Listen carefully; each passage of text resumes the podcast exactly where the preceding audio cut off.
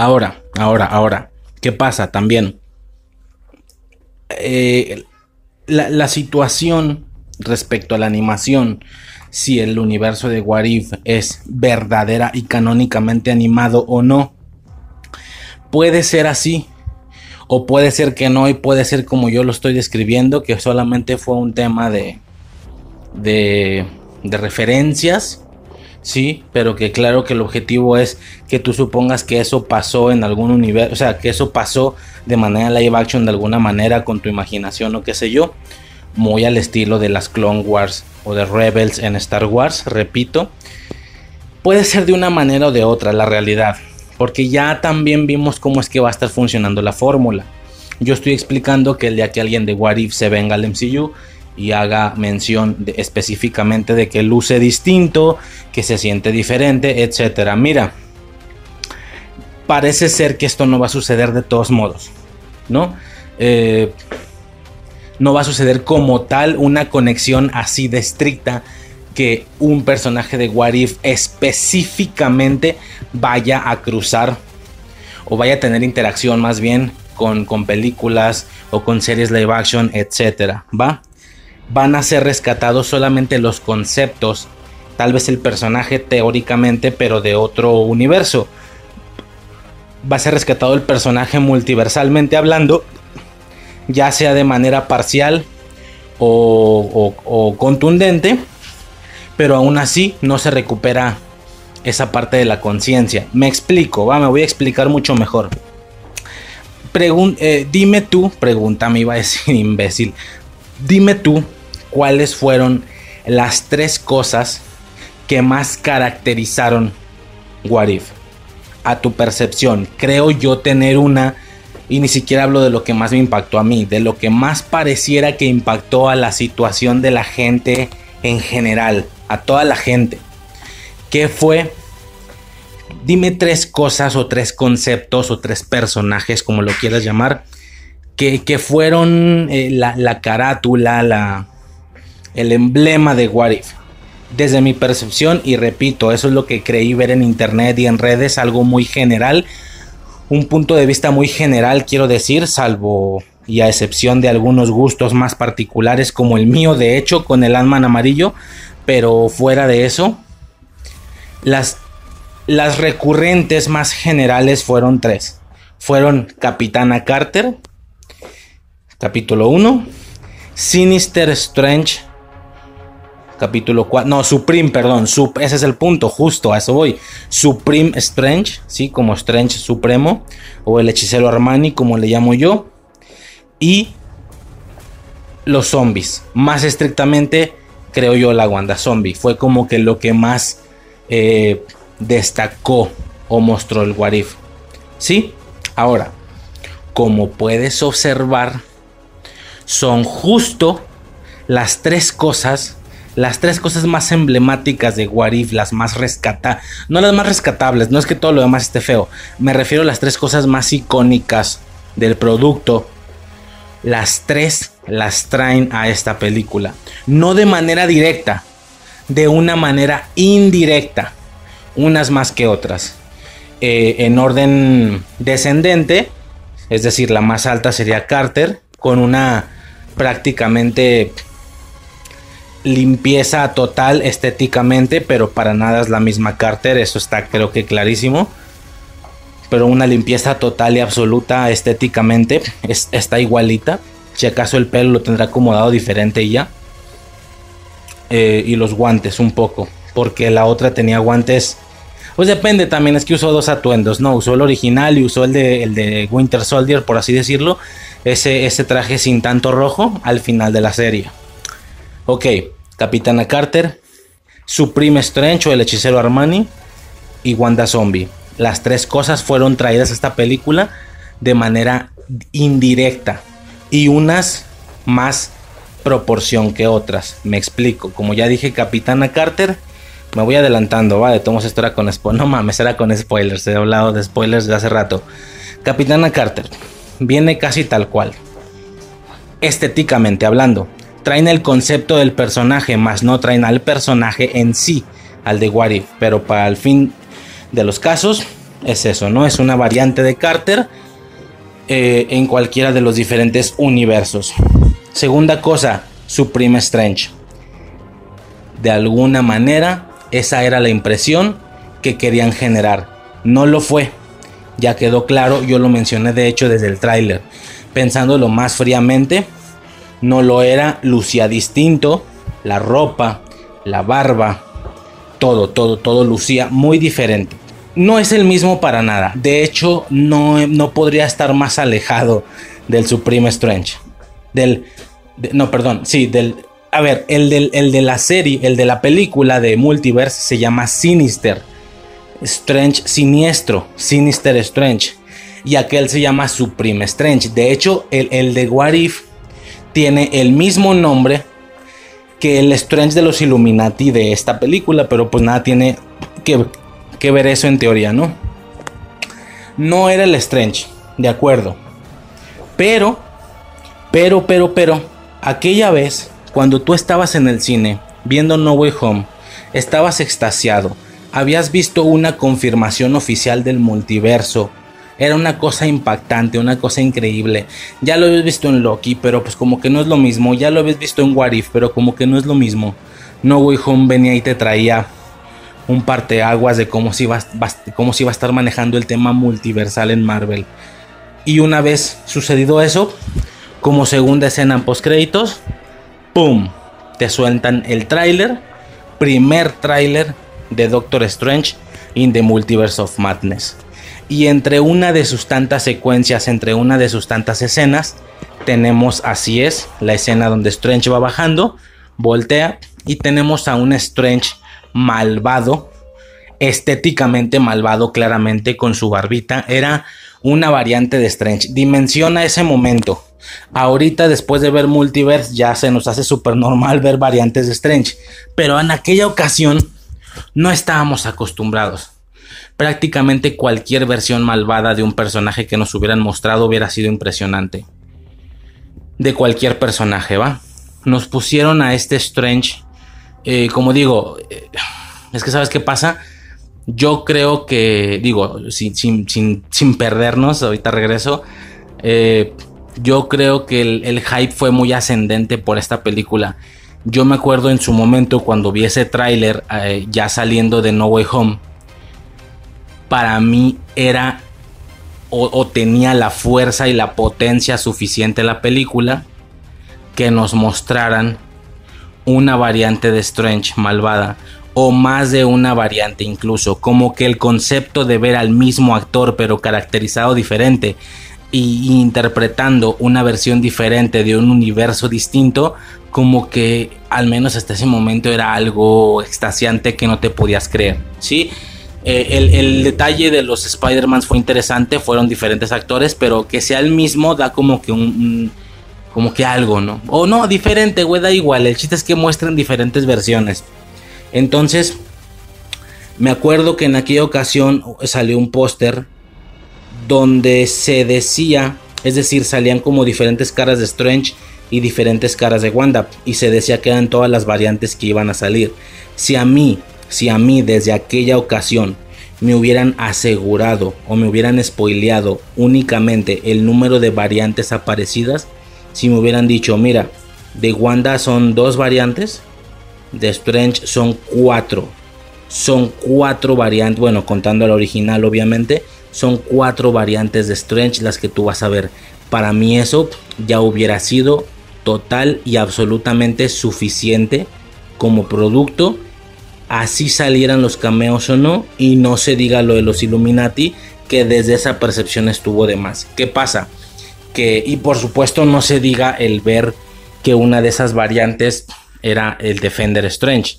Sale, no me acuerdo si sale muy, muy leve. O sea, ver, ver a un eh, con ese atuendo distinto, con ese peinado distinto, interpretando verdaderamente una variante de Strange y no suficiente con eso cerrar con una variante malvada, es que para mí eso ya era extasiante, ¿sí? Pero el pedo fue tan incremental, al menos para mucha gente, que ocasionó que pues que ya no les resultara lo suficiente esta película. Como yo ya aclaré, yo me mantengo en un punto medio. Eh, sí supongo que ya yendo esperaba un par de cosas más por temas de que es, lo que se esperaba. Digo, mi preparación para el podcast lo confirma. Pero también no se me hizo nada mal.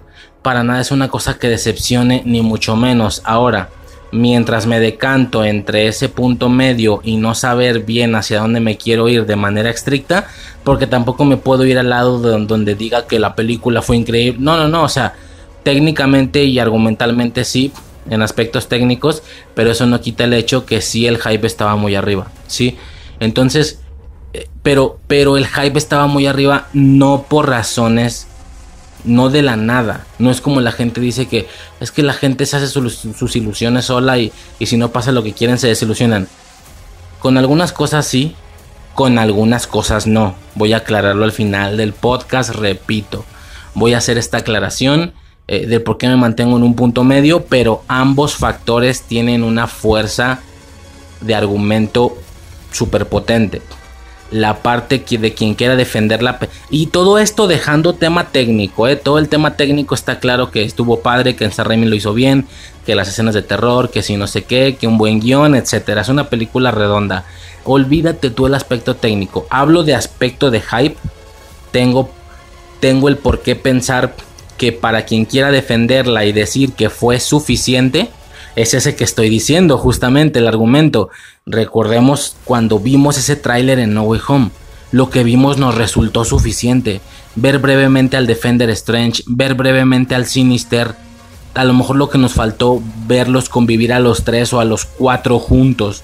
Tal vez con eso la gente hubiera no hecho tanto pedo. Entonces, recuerden aquel momento en No Way Home cuando vimos el tráiler el que alguien nos asegurara que iba a haber cuatro variantes de Strange, dos variantes de Wanda, ya nos resultaba suficiente.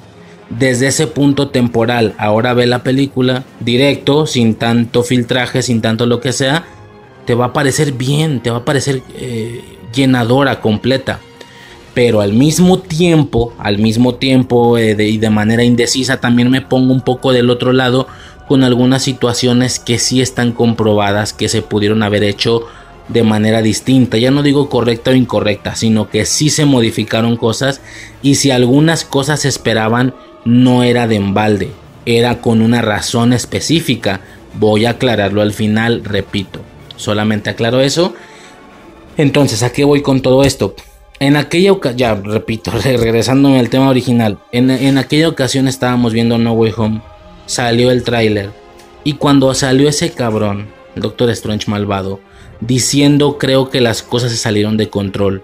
Tú pensaste que era el Supreme Strange de What If. Yo pensé que era el Supreme Strange de What If. Todo puto mundo pensó que era el Strange de What If. Si tanta gente pensamos lo mismo, no puede estar hecho nada más al aire. Los de Disney, los de Marvel, generaron esa escena, generaron esa parte en el tráiler específicamente destinado a que pensáramos que era el de Warif. Está hecho para eso.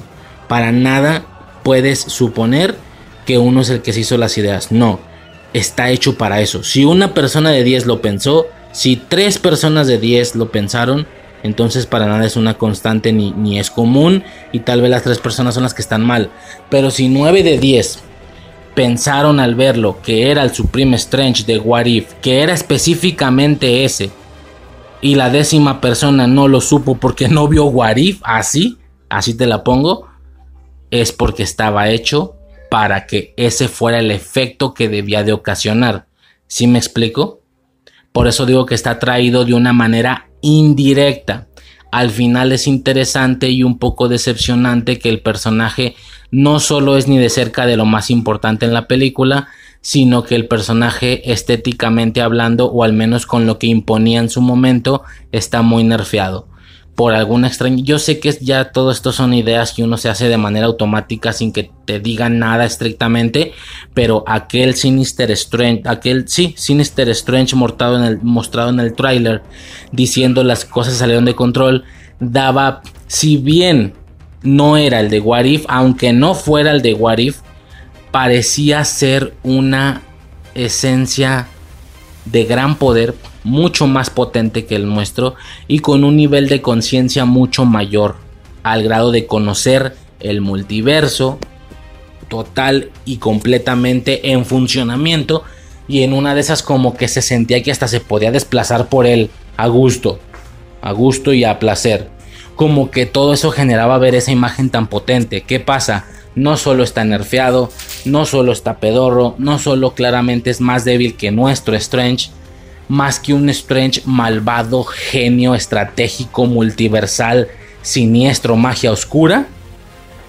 Algo muy similar al Supreme Strange de What If, pero, pero otra variante distinta. No, este más bien es una especie de Strange aislado, eh, derrotado, débil, tal vez cansado por el tema de, que perdió. No explica contra quién.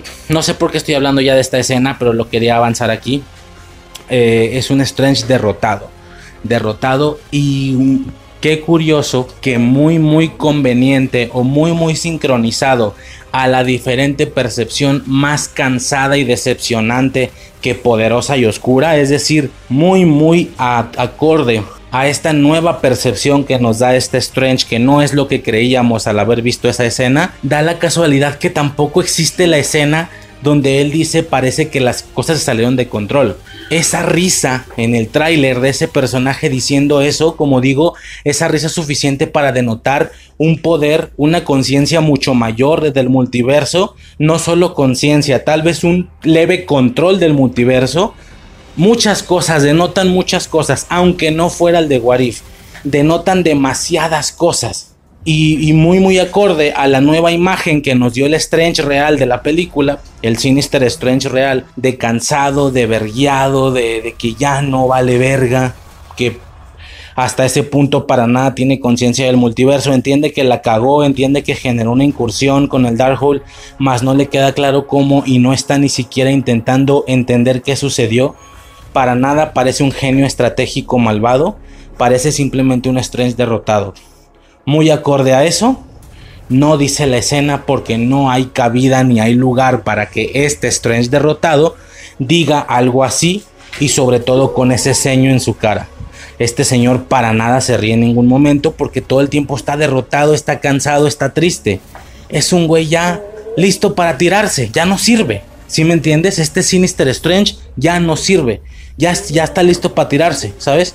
No le falta que se vea viejo, pero como repito, el tema de los multiversos no es temporalmente, es, se, supone que el mismo, ¿no? Al menos para que no revolvernos, creo que es lo que nos intentan explicar. Por eso todos tienen la misma edad y tal. Excepto los, bueno, no la misma edad, vienen del mismo año.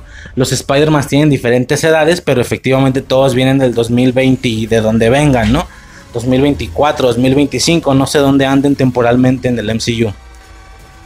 Eh, si me estoy explicando, no está la escena de parece que las cosas se salieron de control y por supuesto nunca tira esa risa tan desafiante, tan controladora, tan consciente del multiverso. Si acaso tiró alguna sonrisilla cuando el güey dice que quiera que, que él quiera a su Christine Palmer, no sé, parece hasta pervertido, igual derrotado, viejo rabo verde, cuando dice eso de que dame a tu Christine Palmer por el Darkhold, más no parece lo que en el tráiler mostró. Ya desde aquí me aventé toda la carta de esa escena, chingue su madre, ya desde aquí me la gasté. Decepcionante, decepcionante con respecto a, que, a, lo que nos hizo pensar esta escena, que para mí era incluso la parte más, bueno, yo podría haber pensado en aquella ocasión que ese Strange era de lo más peligroso. Yo me acuerdo haber pensado, güey, Wanda va a ser un pedo, pero también este güey va a ser otro pedo se va a tener que pelear con los dos y donde, donde se llega a hacer una especie de alianza entre la Wanda y el Strange malvado. O sea, imaginé muchas cosas cuando la realidad es que fue algo super X, super pedorro, super rápido. Cuando yo tranquilamente pude hasta haber pensado que ese Sinister Strange era, si bien no el villano de toda la película, sí el, el un problema muy grande durante toda la película una piedra en el zapato, en el zapato gigantesca y multiversal, ¿va? Eh, total, bueno, y X, ya me gasté toda esa parte, ya cuando lleguemos a escena, pues ya, ya lo mencioné aquí. Así pasa, es que, güey, me da mucho coraje. Luego hay otros podcasts donde a ver, en este momento se me, se me ocurre o quiero decir esto, pero no es la parte, me voy a esperar a cuando lleguemos a esa escena. Y cuando llega a esa escena no me acuerdo, obviamente. Bueno, no obviamente, pero es muy común que no me acuerde y ya no lo dije, güey, cuando hubiera preferido decirlo aunque fuera fuera de lugar, ¿sabes? Bueno, ya queda mencionado esa parte. Eh, regresamos a lo de Warif. Tres cosas. Eh, Capitana Carter la trajeron casi limpia, más no es la misma. Doctor Strange Supremo, el capítulo 4 de Warif indirectamente ahí está. Y ni siquiera para la película hablando, sino para el tráiler. Estaba hecho para que tú pensaras que era ese. Tercer cosa, la Wanda Zombie. Todavía más indirecto que el Supreme Strange, pero ahí está. ¿A qué me refiero con esto?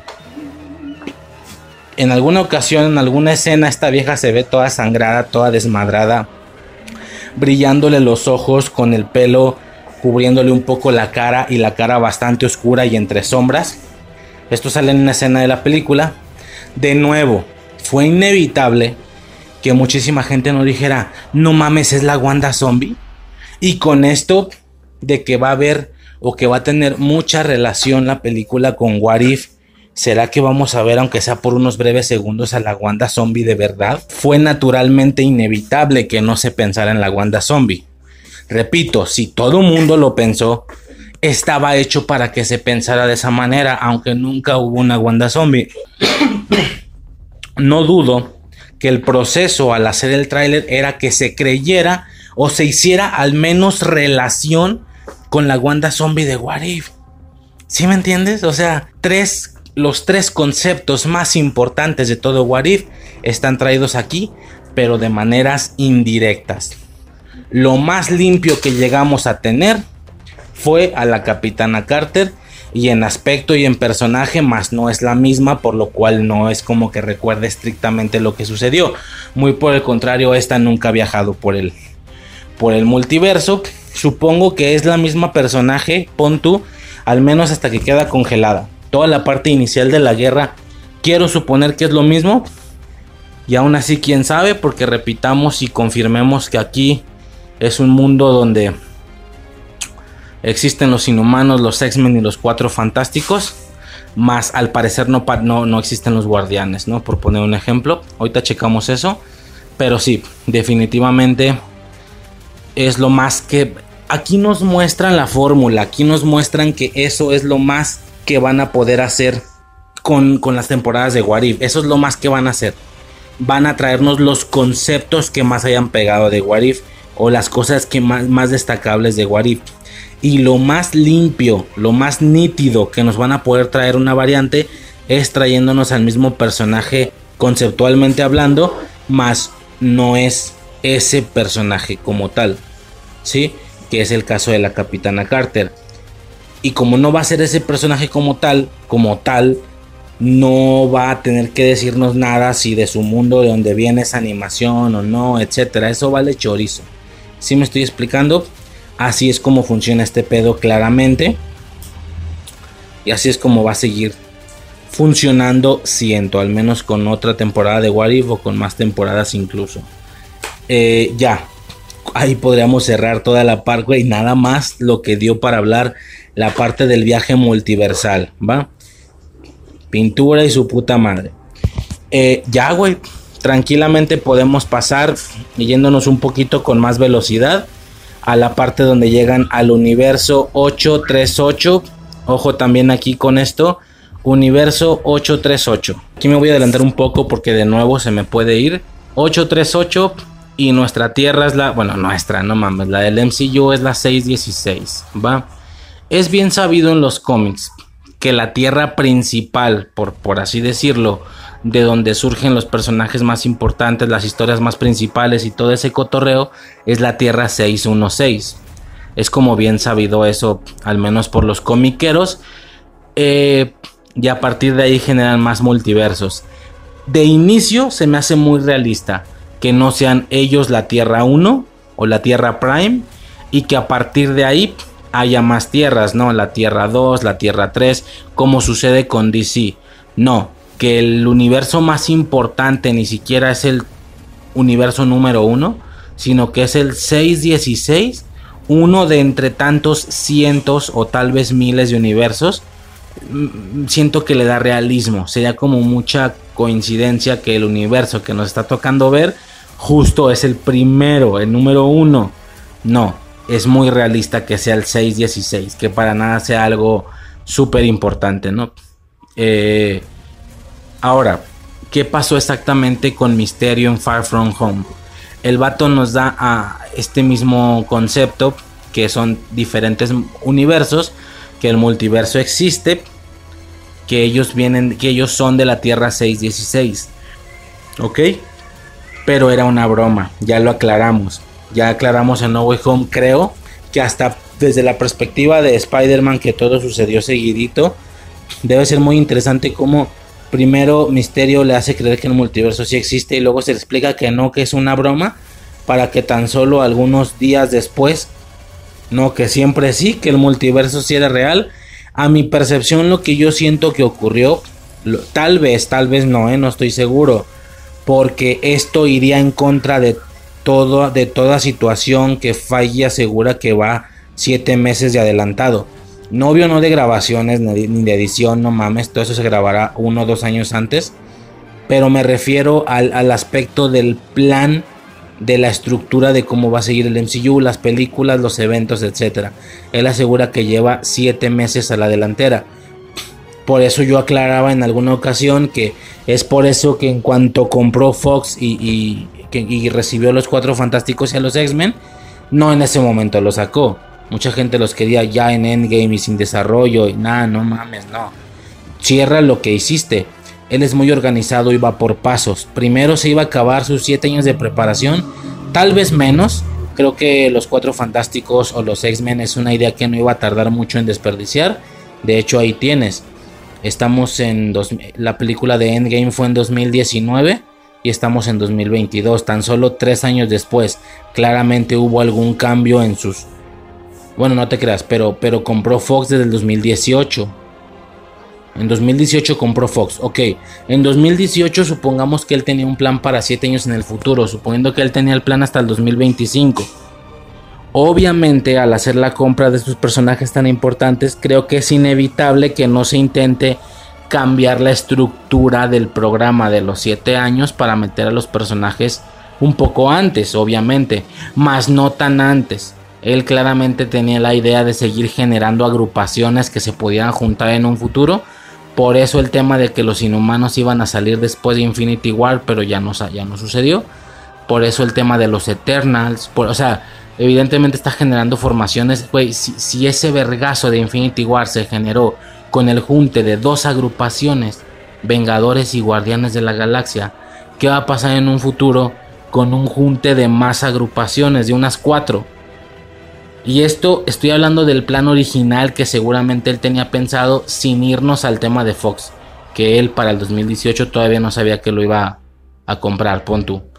Imagínate, eh, ¿qué, ¿qué, pensaba hacer en un futuro? Juntar a los Vengadores con los Inhumanos, con con los Defenders, con los Eternals, o sea, con, con los Guardianes, con 3, 4 grupos, güey, ya haces un despedor del doble de Endgame, técnicamente. No, recupera Fox y obviamente, pues ve la manera de meterlos un poco antes, ¿no? ¿A qué me refiero con todo esto? Bueno, esto iría en contra, lo que voy a decir iría en contra de esa planeación, porque para Far From Home supongo que ya tenía planeado esta parte, aunque bueno, claramente tampoco se tenía planeado a Reed Richards, entonces a lo mejor y tiene cierto sentido de coherencia ambas cosas. Quiero decir, yo siento que lo que pasó es que el MCU no tenía planeado de ninguna manera irse por el lado del multiverso. Le iba a seguir como hasta ese momento le había funcionado en una línea convencional, generando personajes, juntando personajes y haciendo semi-eventos para posteriormente generar un evento mayor en algún otro futuro, ¿no? Ya estamos hablando de otra década después de Endgame, no mames. Que no te creas, ya vamos casi a la mitad otra vez. Bueno, después de Infinity War, ya vamos a cuatro años, güey. De los 10, pon tú, ¿no? No creo, van de ser unos 8, güey. Otros cuatro añitos más y vamos a tener otro despedor del tamaño de Endgame. No digo que no vamos a tener eventillos antes, claro. Llevamos dos en dos años. Llevamos dos en medio año, no mames. No, güey, homie multiverse. Entonces, Eh, definitivamente siento que lo que pasó fue eso, que ellos no tenían ese plan y muy al estilo de gastarse referencias porque no tenían planeado utilizar ese concepto para algo más grande, por así decirlo, así como el visión blanco que en su momento se lo gastaron sin saber o suponer que tal vez en el futuro lo iban a utilizar. Ah, ándale, y WandaVision es tan solo dos años después de Endgame. Entonces, de que cambia el, esquema de los siete años, lo cambia. Hasta, hasta tal vez uno o dos años antes de algo ya lo está cambiando y, ponte a grabar, güey. Es más, se han de cambiar cosas en la misma película con los tan famosos reshoot, eh, ¿cómo se dice? Reshoots. Entonces, definitivamente así es como debe funcionar. en ese aspecto yo lo entiendo. Eh, Así como el Visión Blanco, así como la Sociedad de los 10 Anillos en Iron Man 1, así como el Mandarín en Iron Man 3, así como muchas, muchas cosas que decidieron gastarse porque no supusieron que las fueran a utilizar mejor o de manera más extendida en el futuro, siento que se gastaron lo del multiverso, que si bien en los cómics es algo importante, aquí no mames, qué hueva, o sea, no va por ahí el pedo, claro que nos vamos a ir un pedo más lineal así como, así como ha sido desde Iron Man hasta Endgame. Por eso solo tiran la bromita. Ay, sí, somos un multiverso y la Tierra 616 y no sé qué para que al final fuera una broma. Pero no solo fue una broma, fue una referencia a que en los cómics sí existe el multiverso y somos la Tierra 616 en, en los cómics, o la más importante, quiero decir. Que, que me acuerdo que en su momento, antes de esa película, alguien le había confirmado que qué universo era este y ah, no sé si fue Kevin Feige que comentó que este no era por obvias razones el universo 616. En el universo 616 definitivamente todo es posible, pero aquí estamos en un mundo más terrenal, live action. Ah, aquí se aplicaría lo de en, el, en los universos 616, ¿cuál es ese universo? Pues es el de los cómics, así plano 2D esto es, el MCU es el universo no me acuerdo si era 1332, no, algo así una mamá dijo 19 1999. Sí, no, 1930, algo así, o sea, otra variante súper lejana, ¿no?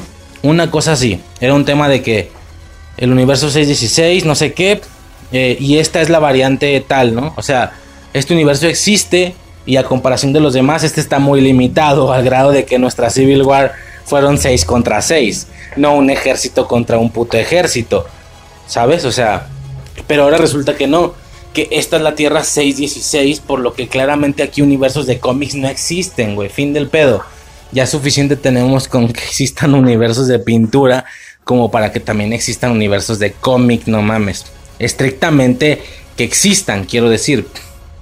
Obviamente no. Este es el 616, es el principal según los...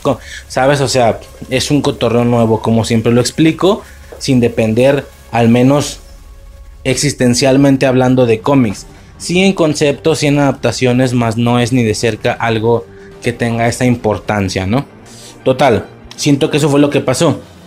Vamos a hacer la bromita con Misterio y de paso vamos a hacer referencia a que el universo 616 es el importante en los cómics. Y tómala, lanza la película. Ja, ja, ja, qué gracioso, ¿verdad que les gustó mi, mi, mi bro? Ay, güey, todos están cagados, güey. Todo puto mundo está enojado porque la idea de la posibilidad de la existencia del multiverso y de que efectivamente los universos están numerados y ellos son el 616 y existen otros universos, lo que conllevaría a que la situación siguiente del MCU va a ir por una línea de multiversos, de variantes, de ver a un Iron Man Tom Cruise, de ver a un Spider-Man Leonardo DiCaprio, o sea, en automático se fueron a, a situaciones en ese sentido. Este vato dijo, ah, caray, ah, caray, o sea, si quisieran eso. Cuando yo podría pensar que era algo muy caótico, que, que así en línea, en línea estábamos bien. Digo, de Iron Man a Endgame fue algo increíble. Yo pensé que así estábamos bien. Ok, por eso al final decide cambiarlo. En, para No Way Home, meses antes, desde Loki. Evidentemente, desde Loki hace como que rápidamente el, el switch, el cambio, ¿no? Para antes de Loki. Y en una de esas conectando tramas desde WandaVision, ¿sabes? No sé. Básicamente todo el año de la pandemia fue cuando este güey hizo esa estructuración, siento. Todo el 2019 no hubo. O sea, el 2019 fue Endgame. Sí, ¿no? Todo el 2020 no hubo un solo producto de Marvel, no hubo absolutamente nada. Que es aquí donde siento que él hace toda la estructuración o la reestructuración, ya planeando el multiverso. Y cuando entra el 2021, vámonos, ya traemos otra línea, ya traemos otro cuento diferente, ¿sí? Que viéndolo románticamente hablando, yo ya antes había comentado que nosotros estamos viendo lo que sucede en base a la desmadración de universos por parte de la serie de Loki. Estamos viendo la línea que ya se desmadró. ¿Sí me explico? No estamos viendo lo que hubiera continuado sin ningún problema que también hubiera estado interesante. No sé si me explico, hay una parte donde Loki viaja al año 3000, pero con la TVA existiendo. Significa que dentro de esa lógica hubo una línea del MCU bien sin moverse a multiversos porque no había posibilidad de moverse al multiversos porque según Loki no existían, no existían los universos, los multiversos. Cosa que como ya he explicado es una total falsedad por el tema de, de las variantes diferente actor, de la Sylvie que no le habían podado desde nacer, sino por, o sea, nos dan a entender que sí existían otras líneas antes de que hicieran todo este desmadre, pero bueno, como repito, más que algo que estemos esperando la explicación, más bien fue una especie de errorcillo. Ellos verdaderamente suponen y esperan que tú supongas o creas que sí que solo había una línea, una línea sagrada, por eso le llaman hasta sagrada, la línea sagrada del tiempo, y que lo que hizo Loki fue lo que empezó a hacer que se partiera y que se partiera a grados encabronados. De ser ese el caso, digo, ignorando toda la situación de que el hecho de que solamente existiera una línea no era posible por simplemente por Sylvie, por Loki negro, por, ¿sabes? No tiene ningún sentido y estos güeyes estaban ya existiendo ahí. El Loki negro fue podado hasta una edad adulta, no antes. ¿Dónde estuvo toda esa infancia? Si existen universos distintos. Tal vez solamente controlaban las decisiones, más si existían universos distintos, etcétera, güey. Siento que rebuscarle mucho y no creo que sea nada que nos vayan a explicar después. Simplemente no pensaban mucho en eso. Bajo esa lógica, ok, vamos a suponer que sí, que solo hay una sola línea sagrada. No tiene manera de ser con Silvio o con el Loki negro, pero bueno Vamos a suponer que era una sola línea sagrada, una sola, que era la del MCU, en efecto, ok. Y la TVA valió verga, por lo que se empiezan a generar situaciones multiversales y la línea que nosotros nos va a tocar ver, nos va a tocar ver por parte del MCU va a ser la línea donde las cosas multiversales empezaron desde No Way Home, por así decirlo ya que aunque a partir de ese punto temporal valió verga, valió verga en todo el tiempo, desde inicio a final. Así como cuando estaba bien la TVA, estaba bien de inicio a final, cuando valió verga, valió verga de inicio a final. What If justamente nos demuestra cómo puede haber problemas multiversales desde antes, desde Capitán América 1, desde Iron Man 2, desde etcétera, ¿no? Yo sé que es algo complejo, ya lo he explicado más de una vez, pero es algo que me llama mucho la atención, la sagrada línea del tiempo, ¿va? Esto significaría entonces, como, como ya menciono, eh, digo, no tiene forma de ser, pero vamos a suponer que sí. Entonces, todo estaba bien con TVA y todo estaba valiendo verga sin TVA, desde el inicio hasta el final de los tiempos. Yo solamente, así como, así como, vaya, yo me, me hubiera gustado ver exactamente qué hubiera sido del MCU o qué era del MCU sin que la TVA valiera verga. Repito, Loki viaja al año 3000, un año 3000 sin variantes, por así decirlo. Técnicamente, pues ya me entiendes, ¿no? Se supone que Loki se les escapaba porque no podían podarla, pero pues, güey, era mujer, cabrón. O sea, bueno, ya en su momento hablé de eso en Loki, ¿no? Para más información, checar estrictamente los audios o el audio compilatorio de Loki, ¿no? Ahí evidentemente tengo mucho más tiempo para explicar toda esta situación. Ok, bajo esa lógica, obviamente existía un MCU sin la TVA jodida. Si me explico, me hubiera gustado ver que hubiera sido ese. Que muy románticamente, si te gusta verlo de esa manera, técnicamente esa línea sería la línea que tenía planeada Kevin Feige sin enterarse de que el multiverso a la gente sí le gusta. Si me estoy explicando, es interesante. No, ahora a nosotros nos toca ver un universo que valió verga desde No Way Home, vamos a ponerle así. ¿Sí? Suponiendo que Loki estaba fuera de tiempo y WandaVision, pues es extraño porque ya escucha a sus hijos y bueno, ya lo expliqué hace algunos minutos de audio, ¿no? Tal vez más, algunas horas, no sé. Ya expliqué todo eso, ¿no? Del por qué escucha a sus hijos, si temporalmente hablando la TVA todavía no había valido verga, o sea, temporal cronológicamente hablando, claro que lo, esto significaría que el desmadre multiversal de la TVA jodida a nosotros nos agarra después de Far From Home y antes de WandaVision. A partir de ahí es donde empieza el problema. Sí, sí, cierto, no es en No Way Home. Viene siendo antes de WandaVision. Pon tú. Aunque Loki viene después, pero etcétera, se entiende. Que de hecho tengo entendido que Loki tenía que venir antes de WandaVision, un pedo así. Bueno, temporalmente hablando, eso lo explicaría muy bien. Tenemos un MCU donde valió verga desde antes de WandaVision siendo que debió de haber existido alguna vez cuando la TVA estaba chida, un MCU bien sin problemas multiversales hasta el final. Ok, nunca lo veremos. Justamente lo que estamos viendo es cómo valió verga desde ese punto temporal, porque Warif nos explica que también hay otras líneas donde valió verga o donde ya se empezaron a generar las variantes multiversales desde años antes. Sí, Capitana Carter, etcétera, etcétera. Todo lo que el, el Ant-Man amarillo, esto es incluso cargándose a todos los Vengadores, etcétera, ¿no? Eh, nos muestran esas posibilidades. Piénsalo de esta manera: el universo es el 616. Técnicamente ni siquiera estamos en el original. Lo que originalmente era la línea sagrada del tiempo, quiero suponer que al momento de partirse, más se parte y genera variantes, más no se deshace la línea originalmente. Esa puede seguir existiendo, es decir, sigue técnicamente existiendo un MCU sin posibilidades ni diferencias multiversales. ¿Sí me explico? Pero justamente lo que nosotros estamos viendo ya ni siquiera es ese.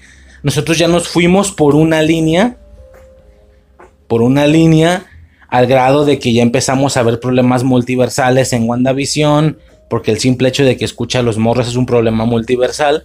Eh, no Way Home, Loki, etc. Bueno, Loki lo generó. ¿Sí me explico a qué voy con todo esto entonces? Por eso somos ya la Tierra 616. Ya nos alejamos de la 1. La 1 es la línea sagrada del tiempo la cual técnicamente todavía está existiendo. Ya nos alejamos tanto que ya somos las 6.16 y esas, o sea, es interesante verlo de esa manera, ¿no? Puede ser que ese sea el caso o que simplemente les vale verga y como digo, evidentemente el número pues está tomado de los cómics, ¿no? Obviamente, bueno, eso es seguro, eso último es seguro. Pero si ya ni siquiera somos, o de donde viene Strange, ya ni siquiera es la Tierra Prime, o la Tierra 1, ya somos la 616, güey, ya incluso somos una variante muy diferente de lo que la línea sagrada del tiempo era originalmente. Eso es interesante, muy interesante a mi, a mi percepción o a mi gusto, ¿no? Pero bueno, sí es, es interesante el tema de misterio o el tema de Far From Home, porque evidentemente no demuestra, digo, por ahí muchos dicen, entonces sí, sí sabía un poco y dijo que era broma, pero no era, güey, no, no va por ahí, simple y sencillamente canónica, ya, ya no canónica, ya no internamente, sino externamente hablando, no tenían planeado generar un multiverso en Marvel, solo tiraron la referencia. Así como no tenían planeado hacer un visión blanco, solo tiraron la referencia. Y luego resulta que sí iban a ocupar generar de eso o extenderlo más, dejando la referencia previa como algo que ya no tiene mucho sentido. Si me explico, bueno, Así es más o menos como funciona ese cotorreo. Eh, puta, güey, todo eso nada más para la llegada al universo 838. Y no solo eso, sino que estrictamente es, el 616 el, el central, ¿no? A partir de ahí que, bueno, tenemos diferentes secuencias, la neta, de cotorreo en este universo 838, como ya expliqué lo de los semáforos, lo de las bolas de pizza, Lo de Bruce Campbell, puedo suponer que el que apareciera este Bruce Campbell, como dije a muchas personas fanáticas o, fans de, Evil Dead y de San Raimi, sí debió de, sí debió de resultar algo llenador, placentero. Sí, da la casualidad justamente que, como ya menciono, yo creo que hubiera sido una mejor preparación ver Evil Dead que, que lo que hice, ¿no? Incluso si me dan ganas, ya pasada la película, no hay pedo de hacer, de hacer un especial de Evil Dead en, en Infancia Eterna. Como digo, no he checado nada, no sería algo de infancia, porque yo nunca las he visto. Pero a modo de, de Matrix o de Scream, que ya, lo, ya, ya he hecho también ese formato antes, verlas para el podcast. Sirve que yo mismo me hago un favor y por fin veo esas películas, ¿no? Y debería hacerlo pronto, o antes de que este pedo se enfríe, el tema de Sam Raimi y todo eso, lo, lo voy a checar, definitivamente lo voy a checar estaría muy interesante. Llega toda esta parte también de los, de los recuerdos, que como yo supuse que, que, detectaba como por ADN o no sé, el reconocimiento de esa persona en ese universo, yo pensé que lo que le iba a revelar iban a ser recuerdos del Strange de ese universo, ¿no? Algo que lo confundiera o tal, pero pues no, la realidad es que sí se enfoca o sí revisaba tu cerebro en ese momento, por así decirlo, por lo que los recuerdos que le pone son personales y no del Strange de esa línea, ¿no? En el caso de América Chávez justamente lo mismo, nos muestra exactamente qué pasó, que sus dos madres se fueron a la verga por un portal que esta morra abrió porque se asustó y quién sabe, ¿no? Obviamente dan eh, por entendido o dan por hecho que, que eso es normal, que dos mujeres es nada, ¿no es cierto? Qué estupidez, güey, el tema ese de la de la polémica, güey, que hubo países donde no lo pasaron nomás por eso, no seas mamón, güey. En Eternals, güey, como quiera, igual en... A ver, yo iba a decir, entiendo que pon tú que ahí se dan un beso. No es justificación, güey, no mames, pero bueno, se puede entender, no sé, o sea, yo entendería que cabezas más cerradas y pendejas dijeran, no, güey, se dan un beso, bueno, pues quítalo ya, ¿no? O sea, que te repito, está mal y lo que tú quieras, o sea, no, no, no debería de ser así, güey. Debería de ser. Pues ya lo he explicado yo, güey. Lo expliqué en más, de algún podcast. Natural, güey. Natural. Es normal ese pedo, pero bueno. Me acuerdo que, que bueno, ya X, güey. Ya, no, no, le quiero jugar aquí al, al, pro. Pro eh, libertad de género, güey. Tampoco soy así de, de, de condescendiente, güey. Más bien ese es el punto, que la condescendencia es lo que arruina ese pedo porque hace pensar que son débiles. Cuando la verdad es que son, güey, no mames, es un puto gusto, güey. Es como a alguien le gusta el morado y alguien verde. Alguien le gusta los tacos y alguien el sushi. Alguien le gustan los hombres y alguien más las mujeres, independientemente de qué seas tú. Fin del pedo. Pero es la condescendencia y el apoyo lo que los hace ver débiles desde mi percepción y por eso es que este pedo nomás nunca se va a normalizar. Pero bueno, estaba mamando. Este, impresionante, güey. El tema ese de la cancelación en algunos países que no la mostraron. Por eso le aplaudo a Disney el tema de, porque les decían, güey, Simón, si pasamos tu película, nomás le vamos a cortar esta parte. Ni verga, la vas a mostrar como es. No la paso, no la pases, me vale verga, güey. O sea, eso sí, sí es de aplaudirse, la verdad. No, pero ya, bueno, X, lo que estaba mencionando. Dan por entendido que no están muertas está claro que de alguna manera parece ser que América tiene que tener un reencuentro con ellas en el futuro. O al menos eso es lo que dan a entender, ¿no? Que pueden estar por ahí en algún lado, ya que solo se fueron a otro universo. Ahora, si se fueron a otro universo sin poder regresar al suyo, y como decía Richards, generaron una impresión muy grande, pues generaron una incursión y se las cargó la verga, ¿no? De todos modos.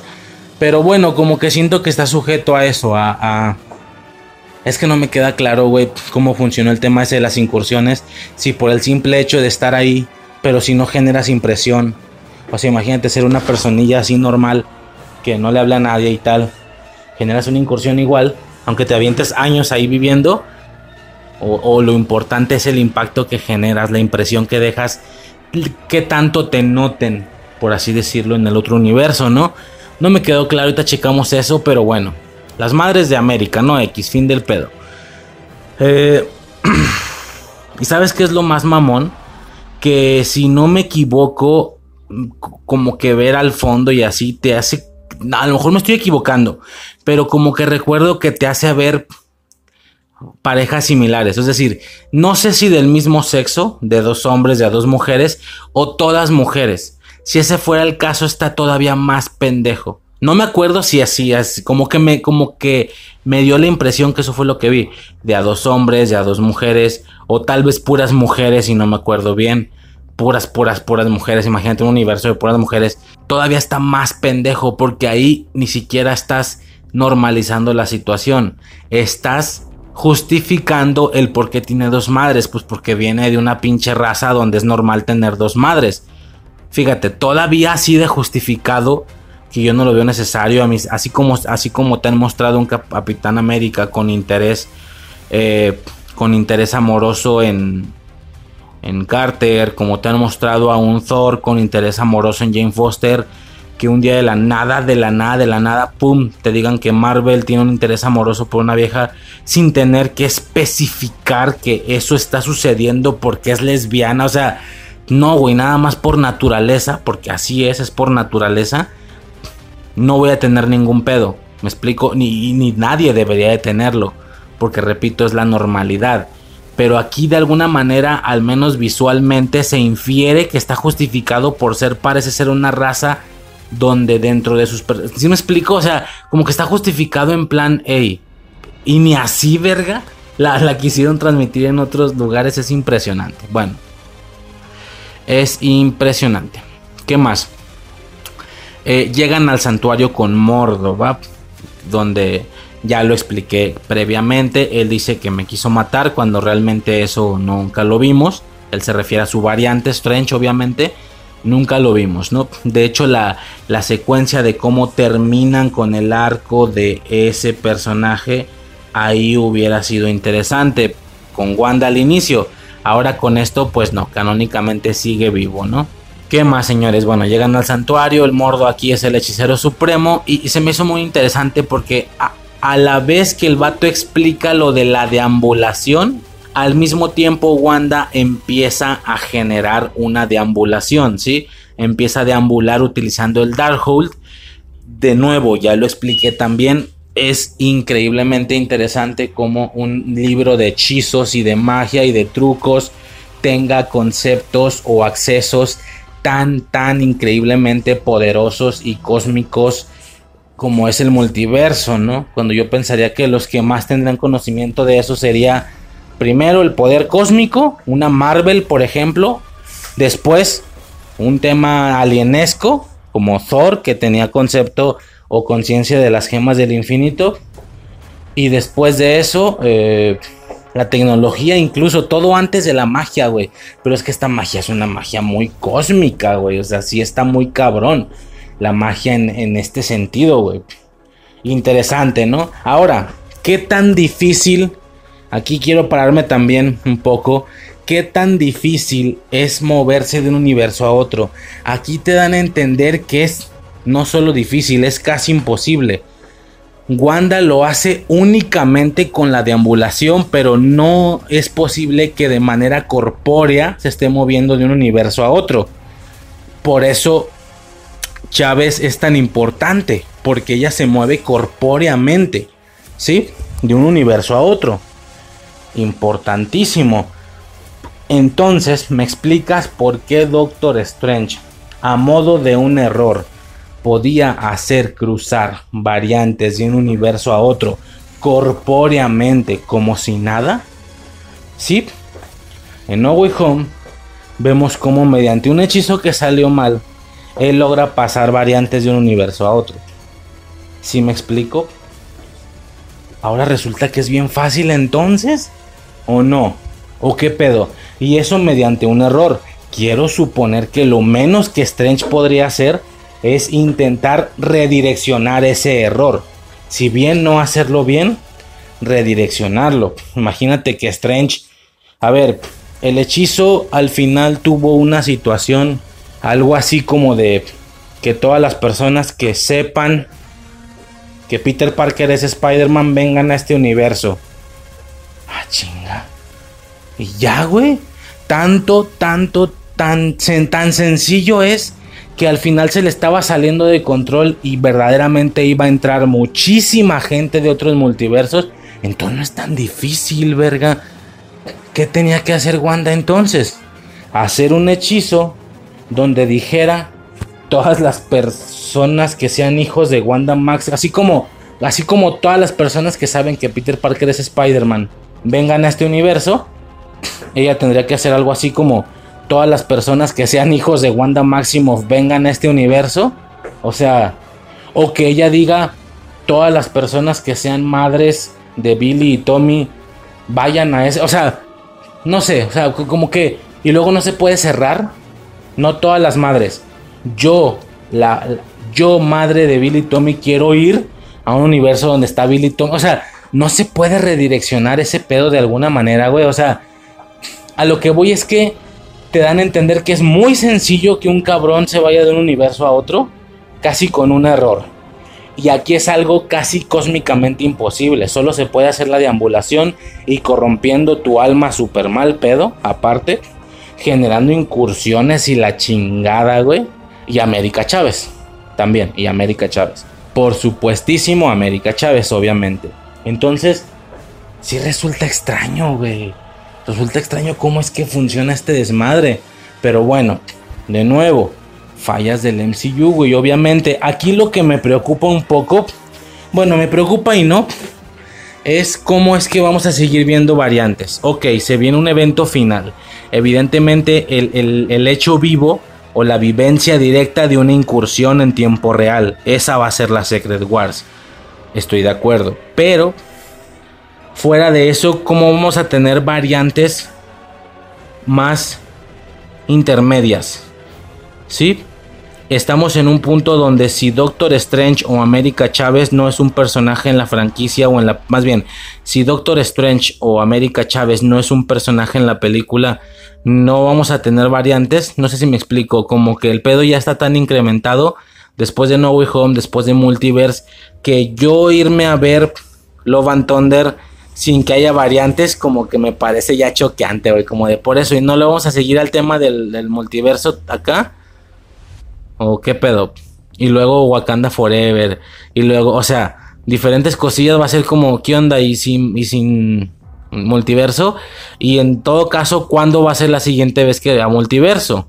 No tengo pedo, pues igual lo veo, porque tengo entendido que van a traer cosas muy importantes para el futuro de todos modos por ejemplo, Jane Foster como, como la Thor mujer, eh, Mighty Thor, no, no cómo se llama, este, que, que ya se le dé más acercamiento al tema de los Defenders, por favor, güey, me urge machina ese pedo.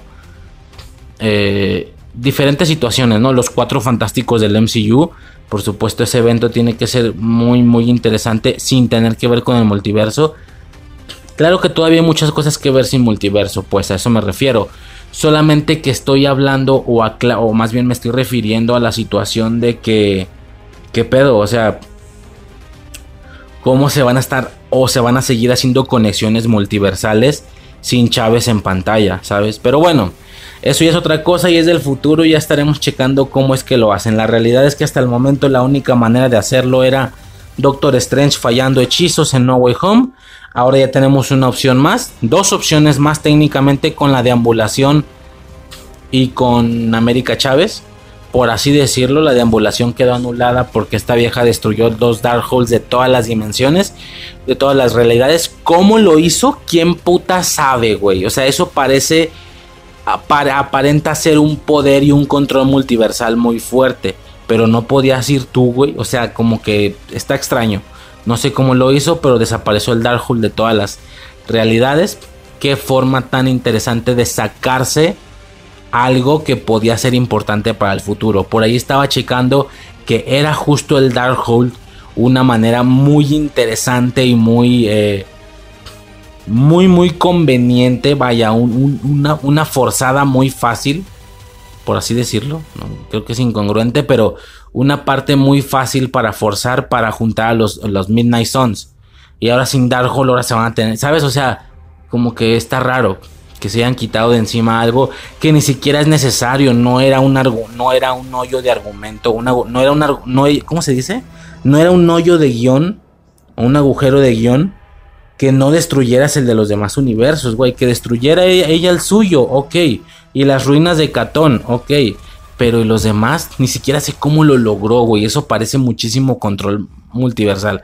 Pero bueno. Ok. Padrote. Eh, chingón. Se viene todo ese desmadre. Ta, eh, ¿Qué más? A ver. Eh, y bueno, eso, ¿no? El vato está explicando el tema de. Ya ahora sí, regresando. Está explicando el tema de la, de la deambulación y todo ese desmadre. Mientras ella lo hace. De acuerdísimo. Todo el inicio de la primera deambulación que ella hace, la manera en la cual ella posee el cuerpo de aquella Wanda, de aquel universo, es de nuevo más Sam Raimi. Ah, esa, esa se me olvidó decirla hace rato. Esa se me hizo bien lograda. Por ejemplo, esa se me hace bien lograda y no, una, no un chistecillo, no una burlilla al cine de terror. Como si lo es la corrida de Strange y que luego se resbala y se regresa poquito eh, como, como son las ocasiones en las que Wanda aparece ahí correteándolos y cojeando. Lo de cojeando no se ve chido, pero lo de ella, lo de ella apareciendo de la nada y generando el jumpscare y, y que en ese momento también suene la banda sonora. No, güey, el chiste es que esta sí me gustó. La morra se empieza como a marear y luego cree ver cosas, se empieza como a volver loca y luego en el reflejo se ve a ella pero hecha bruja. ¿Te imaginas tu doppelganger malvado, güey? Qué puto perro miedo. Hay una película, no voy a decir cuál por temas de spoilers, pero hay una película que trata de doppelgangers eh, y hacen referencia a eso, ¿no? Qué miedo tu yo malvado, ¿no? Toparte con tu yo malvado. Y después de algunas, eh, de algunos aprendizajes y de algunas metáforas en la película, llega un punto donde la persona responde ese mismo comentario y le dice, oye, ¿y si el gemelo malvado o el doppelganger malvado somos nosotros y somos realmente nosotros los que seríamos más peligrosos que el otro doppelganger en cuestión, que seamos nosotros los malvados, eso sería tristísimo. Y bueno, la película hace referencia justo a eso al final, ¿no? Aquí es interesantísimo desde el punto de vista de Wanda la familiar, la, la de la madre de los hijos, que vea un ser similar a ella pero vestido diferente. O sea, literal, literal es el ejemplo este de cuando dicen quédate viendo un espejo. Suicide no se anima a hacerlo, güey. Por ejemplo, Suicide no se anima a hacerlo. Ponerte enfrente de un espejo y hacer cosas, decir cosas en específico, algunas cosillas que hay por internet, para generar que el, que el mono del espejo haga algo diferente. Ella dice que no podría con eso, que se muere de un paro cardíaco, güey, del puto miedo. Es interesante la idea del doppelganger, güey. Entonces ella es lo que le toca ver. Qué puto miedo. Esa escena se me hace muy bien lograda en aspectos terroríficos, porque de nuevo, así como cuando yo digo que una película de terror, perdón, que una película de viajes en el tiempo en la realidad sería y tendría que ser una película de terror, sería una pesadilla, tal vez. La deambulación, si bien es un hechizo de un libro mágico, de un mundo de superhéroes, por donde le veas, aunque el multiverso realmente existiera, la deambulación, es decir, la posesión de, tu ser, pero en otra realidad, es digna de terror, güey. De terror, de terror. Sobre todo si eres la persona controlada. Qué miedo. Qué miedo, güey. Entonces, es muy interesante ese primer. Ese primer arribo. Por así decirlo, de Wanda a, la otra Wanda, ¿no? Me resulta muy, muy, muy interesante. Gran no sé si sea coincidencia que esta morra hace la deambulación justamente a una Wanda que se encuentra en el multi, en el universo donde está América Chávez, que es lo que mucha gente está diciendo. Que qué puta coincidencia que cayó justamente ese universo. Yo no creo que sea coincidencia. No va por ahí. Más bien ella puede percibir a Chávez. Ella puede percibir en qué universo está. De lo contrario, no le hubiera podido mandar los monstruos al inicio. ok, el primero, el Gargantos, es en su propio universo, en el de Wanda. Pero recordemos que había un monstruo sirviendo a Wanda en la intersección del multiverso donde está el libro de los Vishanti. Ella sabía rastrear dónde estaba. Entonces, de hecho, si te pones a pensarlo, si no la rastreó, ¿para qué fue ella meterse a una Wanda? Ok, para tener contacto con sus hijos y todo eso, pero muy por el contrario, no parece que tuviera intención de checarlos. Ella la posesionó y, ya iba directo para afuera. Es decir, iba a buscar a América Chávez. Ya es cuando los morros le hablan y todo ese desmadre que va y los ve y se enternece más y agarra todavía más el pedo porque ya los está viendo de frente, ¿no? Que es una cosa interesante la que quiero pasar. Este. Digo, va implícito el tema de que ellos tienen las ropas de los mismos colores de Wiccan y de Speed. Personajes que definitivamente se vienen. Eh, se está ahí. Digo, todavía no quedaron listos. Se me hace increíble. Pero ahí está el tema de. Es más, a estas alturas y como han mostrado a los. A las variantes yo creo que esos güeyes pueden aparecer ya directo con trajes y grandecillos y decir que son los hijos de Wanda y ya, y todo el mundo se la traga. Así como apareció Reed Richards, o así como, ¿sabes? Creo que no habría broncas en ese sentido, creo yo. O, o, o sí vamos a ver el crecimiento, ¿no? ¿Quién sabe? Este... Pero sí, no es coincidencia, güey. Ella viaja al universo donde está América Chávez, pero da la casualidad que se topa con los morros y tiene incluso un rato de interacción con ellos. De hecho, la canción del helado, güey, cuando los morros dicen, hey, que, queremos helado, nos vamos a portar bien y no sé qué, todo el mundo la está pendejeando, cabrón. Voy a ser bien sincero contigo. Esa escena a mí, no sé si empaticé mucho con, con Wanda en ese momento. Esa escena a mí casi me quebra, güey. Yo se me, casi se me enrasan. No se me enrasaron, casi se me enrasan los ojos, que es diferente. Güey, no puedo creer que películas de, corte totalmente triste como películas de perros o películas de qué sé yo no me generen eso. Suicide sabe y es ya un cliché y un chiste local en la casa que yo no lloro con nada y que no tengo sentimientos y que no sé qué. Que a mí no me hizo llorar la tumba de las luciérnagas y, ¿sabes? No, diferentes eh, titanes de la tristeza en, en la cultura pop. Pero que definitivamente esto sí me quebró, es que la sentí, güey. Lleva, no sé si días, semanas, meses sin ver a sus hijos. Eh, entender que no existen. Pero también entender que en otros universos sí, por eso empieza a hacer lo de América Chávez. Y los tiene de frente. Los está viendo de nuevo. Después de no sé cuánto tiempo. Son reales. No es un sueño son reales frente a ella. Y no es suficiente con eso, los pinches mocosos cantan la puta canción más tierna que he escuchado en mi vida, güey. Así toda pendejota. Güey. Y luego ves la y luego la cara la, cámara le toma después de que ellos terminan la canción, la cámara le toma a Wanda y si es como puta, güey, o sea, sin decir nada ves la actuación en su rostro impresionante de que ella está totalmente invalidada, está destruida, güey. Con más razón, lo siguiente que va a hacer lo va a hacer con todo y con todo lo que pueda y con todo lo que tenga. Lo entiendo perfectamente, güey. Está bastante justificado. Increíble esa canción, güey. Verdaderamente increíble. También nos lleva a la, bueno, ya pasando lo que sigue, nos lleva a la secuencia esta del, de la hechicera, esta, bueno, nos dan la percepción de cómo Wong está amarrado. Hay hechiceros vivos todavía.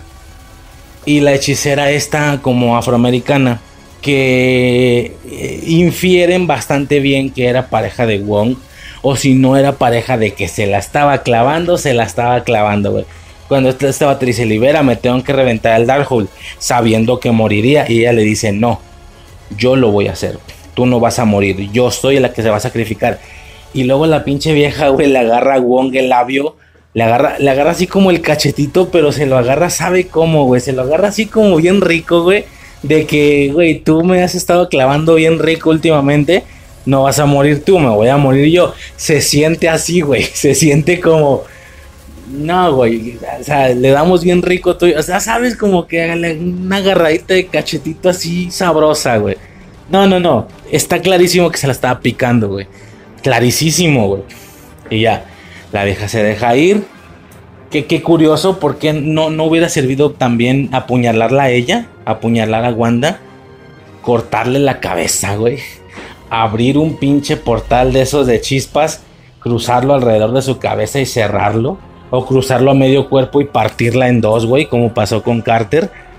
No, no, ella se avienta, toma el libro, lo agujera y evidentemente el destruir el Darkhold genera que se incinere. Qué escena tan perturbadora. es aquí otro momento donde está bien logrado el terror, no mal logrado, ¿sabes? Qué perturbador la manera en la que muere. Y obviamente se empieza como a crashear de realidades. Esta vieja no sabe bien en cuál sigue. Ya está en esta nueva, pero sigue sintiendo la conexión con la otra. Y, y pues ella hablándole a sus morros, pero sus morros no están ahí. La que sí los está agarrando es la otra. Y no, no, no, no, no, no, no mames. Una cosa de tristeza, Una cosa horrible, güey. Es que yo tengo hijos y muy, empaticé con Wanda, güey. De muchas maneras, francamente. Fuertísimo, güey. Y ya esto nos lleva a toda... Eh, a toda la secuencia. Digo, me voy rapidito, tampoco siento que sean cosas necesarias. Sobre todo porque se viene un pedo fuerte. Tú lo sabes, yo lo sé. Todo el mundo lo sabe. Se viene un pedo fuerte. Tal vez el corazón del podcast y del corazón de la película, mi percepción. No estratégicamente, no, argumentalmente hablando, no los personajes. Obviamente el corazón es Strange y Wanda y la relación que tienen entre bla bla bla bla bla. Si me entiendes, en aspectos mediáticos lo que viene es el corazón del podcast. Y en su momento, o ya habiendo visto la película, es el corazón de la película, al menos mediáticamente hablando, aunque argumental y técnicamente, cine, desarrollo de personajes, bla, bla, bla, bla, bla, eh, no lo sea, yo sé. Ahorita pasamos a eso, pero sí, viene toda la secuencia del Monte Gundagor. Interesante cómo es que funciona el Darkhold. El funcionamiento del Darkhold, ¿cuál es? Yo pensaría que solamente son hechizos en hojas tú los lees, los aplicas y ya, al grado de que una persona sería capaz de aprenderse todos los hechizos y destruir el Darkhold, pero no. Aquí te dan a entender que es necesario que el Darkhold esté activo o que esté, ¿sabes? O sea, aunque ella se haya aprendido el hechizo, como que el Darkhold no solo es un libro que te, que te dé aprender hechizos, es un libro que te da poder todo el tiempo, que sin el Darkhold tú no puedes hacer un hechizo del Darkhold, aunque ya te lo sepas, por así decirlo, no puedes hacerlo. Mm, puedes, puede ser tonto, no sé si me estoy explicando, es decir, no basta con aprendérselo y ya, o sea, tiene que tenerlo ella en funcionamiento activo, generando energía, generando poder. Parece ser como una especie de pila, parece ser como algo que le está constantemente dando poder, que aunque ella se sepa el hechizo, no puede hacerlo sin el Darkhold. Esto me da a entender que en base a que las hojas tienen la escritura de los hechizos, esto carga de magia al libro, magia que te ayuda para hacer el hechizo. No solo el hechizo en sí, sino la magia para poder hacerlo tiene bastante sentido con lo que explicaron en Doctor Strange 1 con respecto a las reliquias. Que las reliquias es magia fundida en objetos. Que, que, son hechizos que a lo mejor de manera normal una persona podría hacer, pero con mucho desgaste físico y mental, ¿sabes? Al parecer, estar constantemente generando levitaciones por parte de tus botas genera una fuerza tan grande que mejor lo fundes en unas botas para que sea el objeto el que cargue por sí mismo con el peso del hechizo, con la tensión y con el peso del hechizo. Y de esta manera tú puedas generar esas, eh, esas levitaciones. Porque, ¿sabes? O sea, es algo así, creo que por ahí va el pedo. Es como si el Darkhold fuera una reliquia. El Darkhold en sí mismo es el objeto que soporta toda la presión y todo el peso de la magia. A su vez es lo que te ocasiona que puedas utilizar el hechizo, aunque de manera solitaria no pudieras de tan pesado que es el poder de la magia. Si me explico más o menos. Creo que queda claro el funcionamiento en ese sentido. De bote pronto puede sonar extraño, pero comparándolo con las reliquias, la verdad es que no tanto. Esto es lo que genera que Wanda no tenga el libro y por eso no pueda hacer la magia de ninguno de esos hechizos, incluido la deambulación. Por eso cuando Wong la lleva al monte Gundagor, que es, ojo, las ruinas de Catón, las ruinas del, castillo de Catón, ya por fin fue mencionado, no se vio, pero fue mencionado que era uno de los sospechosos más fuertes para aparecer en WandaVision junto con Mephisto. Pues no salió como tal, pero de hecho dicen que las bestias estas que están en Gundagor se parecen un chingo a que es a su cara. Entonces, hubo una referencia directa, los demonios existen, como yo explicaba en Moon Knight, verdaderamente los demonios existen, es increíble y no te la crees, no te la crees, porque verdaderamente existen demonios en dimensiones de infierno y su puta madre magia, hechicería negra. Impresionante. Impresionante. Y pues nada, ¿no? Todo lo que ya expliqué, el funcionamiento del Darkhold y todo ese desmadre. Ahora, señores. Ahora, ahora, ahora. Vamos a pasar a lo que yo he querido pasar desde el inicio del podcast, pero me tengo que ir por orden. Y no, la verdad es que varias cositas también dieron para, para lo que yo podría considerar temas interesantes, ¿no? Yo, pues, ¿verdad? Yo. Si no has quitado el podcast, supongo que tú también. Bueno, entramos a una parte importante, señores. Los Illuminati. Bueno, no es cierto, hay un par de cositas antes. Eh, lo checamos rapidísimo. Bueno, de inicio, es que lo que pasa es que como están en este punto alternando entre secuencias o entre escenas, por así decirlo, tanto de la perspectiva de Wanda y Wong, así como de la perspectiva de Strange y América Chávez, por supuesto que eh, las perspectivas van uno a uno hasta que ya se juntan ambas tramas, por así decirlo, ¿no? Por supuesto, súper increíble el momento en el que hacen mención a la Fundación Baxter. Eh, por supuesto, o sea, fue como, güey, neta, está en el edificio de los Cuatro Fantásticos. Entonces, ¿va a salir algún fantástico en esta película? O sea, verdaderamente se van a animar a eso. A mí se me hace algo bastante atrevido. Que saliera a modo de camión multiversal la primera vez que viéramos un fantástico y no de una manera un poquito más propia, individual, eh, con, su, con su producto de origen o lo que sea, ¿no? Si se me hacía curioso. Nos, nos, enseñan las, las, esposas estas como de tecnología. Yo en su momento especifiqué a qué, a qué es en automático en qué pensabas cuando veías eh, al menos este diseño de tecnología. Pero pues no, hasta el momento no tiene nada que ver con algún Iron Man. Definitivamente es algo que, que creó esta Christine Palmer en ayuda del Strange de ese universo. ¿Sí? Bueno, todo esto no sé si ya lo había aclarado. Obviamente Mordo los durmió y todo ese desmadre para, llevar, para llevarlos ahí, ¿va? Total que esta, esta morra se supone que hizo las esposas con ayuda de Strange. Ok, bueno. Eh, y que se ve verde porque están utilizando arena de no sé qué vergas, que es lo que genera que mientras la, traiga puesta no va a tener poderes o no va a poder utilizar la magia, etcétera, ¿no? Bueno, ok, medio extraño, lo siento hasta forzado el motivo. Creo, eh, creo, tal vez no, no me queda muy claro.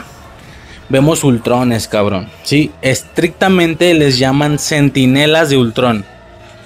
La voz es la misma de la de Ultron.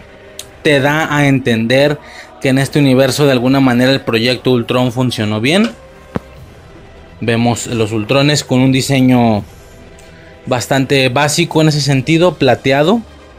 Eh, ya un poco estilizado a diferencia de lo que la Legión de, Hierro mostraba con, con Iron Man.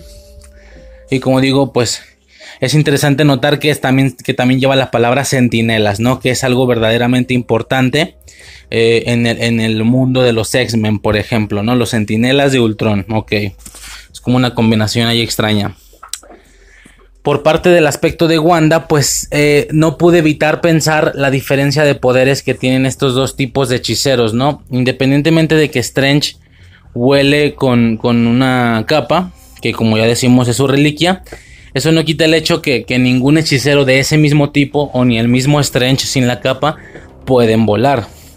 Por el contrario, sí que tienen anillos que también simulan ser algún tipo de reliquia, por así decirlo, para generar portales y moverse a cualquier punto del planeta sin ningún problema.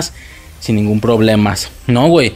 No solo el planeta, güey. De cualquier planeta. Porque el vato en Endgame se desplaza desde Titán hasta la Tierra. Entonces, sí, güey. Definitivamente tienen ese poder. Y Wanda, por el contrario, sí vuela cosa que Wong no puede hacer, por ejemplo, ni cualquiera de los hechiceros de ese tipo.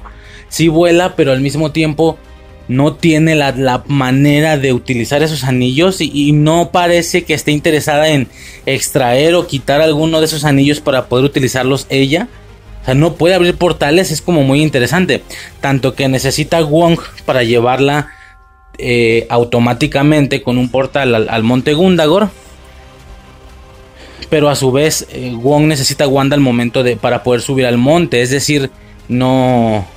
Porque él explica que el portal no los puede llevar específicamente ahí por ser terreno prohibido. Interesante, ¿no? La cuestión esa, pues, de que a algo le falta muchísimo, algo muy importante del otro tipo de hechicero, ¿no? Eh, llevan a Strange con los Illuminati. Y bueno. Bueno, bueno, bueno. Ahora sí ya. Aquí empieza el cotorreo. Empieza el desmadre. A ver. Ay, cabrón.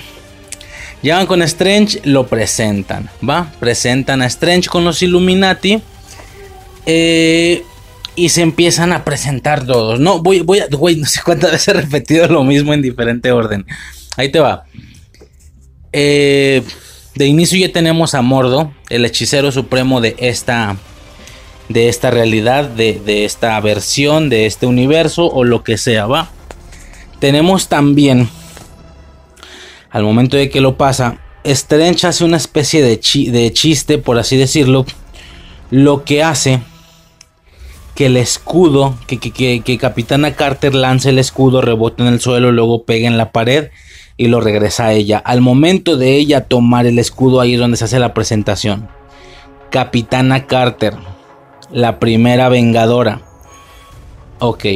Eh, a partir de aquí de inicio, pues obviamente es un, es un momento muy al estilo, siento yo, intentando aplicar un poco lo que sucedió con Andrew Garfield y Tobey Maguire, ¿no? De alguna manera, de alguna manera. Eh, me refiero no al tema de que son personajes del pasado o de franquicias ya existentes. Me refiero, por ejemplo, al tema de, de las apariciones de personajes. Me parece curioso, me parece interesante porque cosas como Infinity War o, o, Endgame, si no me equivoco, no tienen algún factor de ese tipo a utilizar y aún así son un desvergue. Yo no sé si de por lo pronto y mediante esta fase multiversal eso va a ser particularmente necesario, por así decirlo, que, estén mostrando esta parte o, o, que estén generando el hype mediante apariciones y que sea en el momento en el que aparece, ¿sí me explico? Ok, eh, bueno, total, Capitana Carter, la primera vengadora, el mundo, bueno, yo que estaba en mi sala y tal, la sala grita pero no tan cabrón, ¿sabes? O sea, digo, en su momento yo digo, también depende de qué día haya sido y tal. En mi caso fui el primer día No Way Home, también a Multiverse. Y por supuesto los gritos de Andrew Garfield fueron, no sé, no sé si te han salido reacciones de cine en, Facebook o qué sé yo. La más, sea, la más ruidosa, la más desastrosa que escuches, esa me tocó a mí, más o menos de ese nivel fue un gritadero, gente se paró, gente empezó a aplaudir, fue un así fue un desmadre con Andrew Garfield. Tobey Maguire, por supuesto, por la situación obvia, como ya en su momento mencioné en la película, fue un poquito más controlado. Aquí sí le gritan a Carter, pero pues me parece lo suficiente, ¿no? Que sobre todo tomando en cuenta, o sea, le gritaron suficientemente bien, tomando en cuenta que ya la habíamos visto en los trailers. No habíamos visto su cara como tal, pero sí que ya habíamos visto que iba a aparecer. De, inicio, desde un póster se, se, sugería en un pedazo de en un trozo de cristal se veía el escudo, pero a lo mejor hubo gente completamente enorme que este pedo les pasó en verde y ni se enteraron. Eh, esto solamente se enteró de la gente que está siguiendo videos en YouTube y así, porque no creo como que lo haya notado la persona de manera individual, ¿no? Digo, evidentemente alguien lo notó, si no nadie lo sabría, pero me refiero a que toda la, toda la gente que supo este pedo fue porque lo notó ella misma. No. Fue porque supo, porque vio algún video o lo que sea. Y no solo eso, salió en el tráiler también. Salió ella peleando con Wanda, que aunque no queda claro si es ella o no se ve la cara, pues evidentemente es una evidentemente es una capitana con cuerpo de mujer, con ese escudo, con ese traje muy rollo Londres, o qué viene siendo ese pedo, una disculpa Inglaterra, me vale verga, bueno, no tengo ni idea. Pero sí, y nada más por eso afectó. Yo me pongo a pensar si no hubiera salido absolutamente nada, porque sobre todo esto salió un par de días después. Eh, salió, incluso sale usando este como tipo jetpack. El tráiler deja claro que, que parecía que iba a utilizar en algún momento una especie de jetpack para aguantar la verguiza. Tiene de hecho bastante sentido, tiene mucho sentido, güey. La, la capitana ya por naturaleza tiene mucha fuerza, tiene mucha resistencia, mucha agilidad. Sí pareciera que el único problema que tiene es el desplazamiento de distancias más largas, el, vuelo, etcétera. Claramente ese sí es un problema y aún así en ocasiones ha visto la manera de, de, lidiar con eso. Hablo del Capitán América en este caso. Me acuerdo mucho de la escena de Civil War donde el vato se baja War Machine de una patada. O sea, el vato para su puta mala suerte iba volando muy bajo eh, pasa muy cerca de él. Este va toda una voltereta con una patada y vas para el suelo, güey. Me lo bajó en pleno vuelo, a pesar de que él no volaba, ¿no? Entonces, aún así, de alguna manera estratégica se puede lograr, pero claro que sería mejor que si una persona ya por naturaleza tiene esas habilidades, ahora imagínate eh, con algo similar al vuelo. No mames. Eh, esto quedaba claro, ¿va? Pero como ya digo, pues salía en el tráiler esto claro que es un problema porque yo no, si así le gritaron, güey, porque sí le gritaron. Bueno, ¿sabes qué? Primero me voy como en orden y luego me regreso. a Capitana Carter, la primera vengadora, la gente grita. Vamos a poner en escalas de Andrew Garfield. Así, escala de Andrew Garfield, que es como que lo más cabrón que yo he visto que la gente grite. Eso y el martillo de Thor, pon tú. Eh, el martillo del Capitán América, quiero decir. Cuando él lo levanta, y por supuesto Endgame, ¿no? Y la misma Infinity War. Digamos que vamos a poner la escala Andrew Garfield, ¿no? En este caso, bueno, lo que sucede es eso. Capitana Carter le hacen ruido y repito, todo basándome en el primer día o en una primera impresión de Andrew Garfield, la más ruidosa que has visto en internet. Aquí le darán que te gusta un un 25%. ¿Te gusta? Una, una cuarta parte. Que es demasiado, ojo, eh. O sea, la reacción de Andrew Garfield al completo ya es tan, tan caótica, tan ruidosa, tan impactante que un, cuarto de que un cuarto de esa intensidad ya es demasiado de todos modos. Pero pues por dar más o menos un ejemplo, ¿no? Luego tenemos a... ¿Cómo se llama este güey? Black, Blackguard o algo así. Eh, Voltagon, ¿no? Eh, algo de Blackguard Voltagon. Lo presenta y claramente se ocupa cierto. Ya ni siquiera tú olvida tú de los comiqueros. Se necesita cierto. Ah, güey, dijimos que iba a ir de filo. Ahorita me regresó, ¿ah? Eh, Capitana Carter, la primera vengadora. Un 25% de Andrew Garfield. Una cuarta. Un cuarto de Andrew Garfield, ¿no? Black Bolt, prácticamente eh, nada. Nadie. Excepto Suicide, güey. Suicide fue la única que se escuchó en toda la sala, güey. Dicen Blackguard Voltagon. Y el vato se ve así con su tenedorcito y su máscara y la Suicide. ¡No mames! Ella sola, güey. Nadie más escuchó en la puta sala. Y si acaso se escuchó un a huevo de mi parte, ¿no? Fue como a huevo. Y ya. Pero la única que gritó fue Suicide, Nadie más. En, Black Ball, ¿no? Eh, luego Capitana Marvel la defensora del cosmos. Ah, no. Eh, Black Ball, eh, líder o príncipe, algo así, rey de los inhumanos. Eh, y el defensor o el, o el guardián, no sé qué, de la niebla terrígena, ¿no? Ok. Conceptos o términos muy estrictos y muy específicos de inhumanos, ¿no? Que es la niebla esta que, que vuelve a la gente inhumano. Bueno. Capitana Marvel, la defensora del cosmos. Nadie, cabrón Nadie, hijo de su puta madre. Nadie, ni el puto grillo, güey. Nadie. Ok. Eh, y el hombre más listo. Reed Richards de los cuatro fantásticos. Y, y, cuando hace el paneo, güey, el vato no estaba ahí. El vato sale de un portal, se teletransporta con una especie de portal. Evidentemente algo de tecnología, que es como un cuadrito que se hace hacia arriba. ¿Sabes? Eh, un portal ahí extraño, de desplazamiento espacial obviamente. Y el hombre más listo, Reed Richards, de los cuatro fantásticos. ¡Ah! No, güey, yo lo vi, güey. Ver, ver. fíjate, ok, ver al vato, ver su ropa azul, su uniforme azul con un 4 en el pecho. Puede ser algo común o no, los cuatro fantásticos, hay más películas, lo que tú quieras, pero en el MCU específicamente en el MCU esto nunca se había visto, nunca había visto, nunca había habido ni siquiera una referencia, al menos muy directa. como ya mencioné en alguna ocasión, lo de WandaVision, si acaso. Es la primera vez que de manera directa y canónica en el MCU vemos a un fantástico. Vemos ese uniforme, vemos el 4. Fue algo impactante, güey. Yo creo que habrían gritado un, 50%, la mitad de un Andrew Garfield, que repito, puede, puede, puede, parece que estoy... No, no, no, es demasiado, es que no saben la intensidad de Andrew Garfield, fue otra cosa. Pero sí, un 50%. Fue un grito de no, bueno, yo al menos fue de no mames y me llevé las manos a la cabeza, güey. Reed Richards de los Cuatro Fantásticos. Impactante, güey. Impactante. Eh, como digo, ahorita me regreso.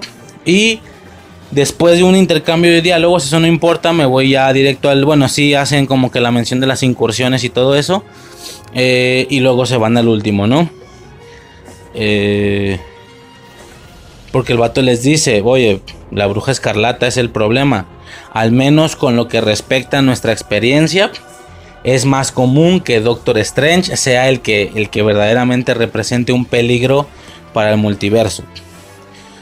¿De quién están hablando? De su Doctor Strange, el personaje que murió en pro de bla bla bla peleando contra Thanos y se escucha la voz también en doblaje como ya se sabía del tráiler y tal debemos decirle la verdad. Y, sale, ¿no? El vato en su silla. En su sillita amarilla. Mientras escucha de fondo la... obviamente una especie de remaster. Eh, una especie de rework. Un retrabajo de lo que es la banda sonora de la serie animada de, de los noventas de los X-Men. ¿Sí? Ojo, no banda sonora de las películas de los X-Men que yo en alguna ocasión también llegué a pensar que podía sonar. No, pero creo que se lo están guardando. Creo que en algún momento eso es lo que va a sonar. Este Xavier, a pesar de ser Patrick Stewart, podía ser el de la serie animada. No el de la serie directamente, digo, ya quedó claro que muy muy parecido a con Carter y Warif. Es otra cosa absolutamente diferente.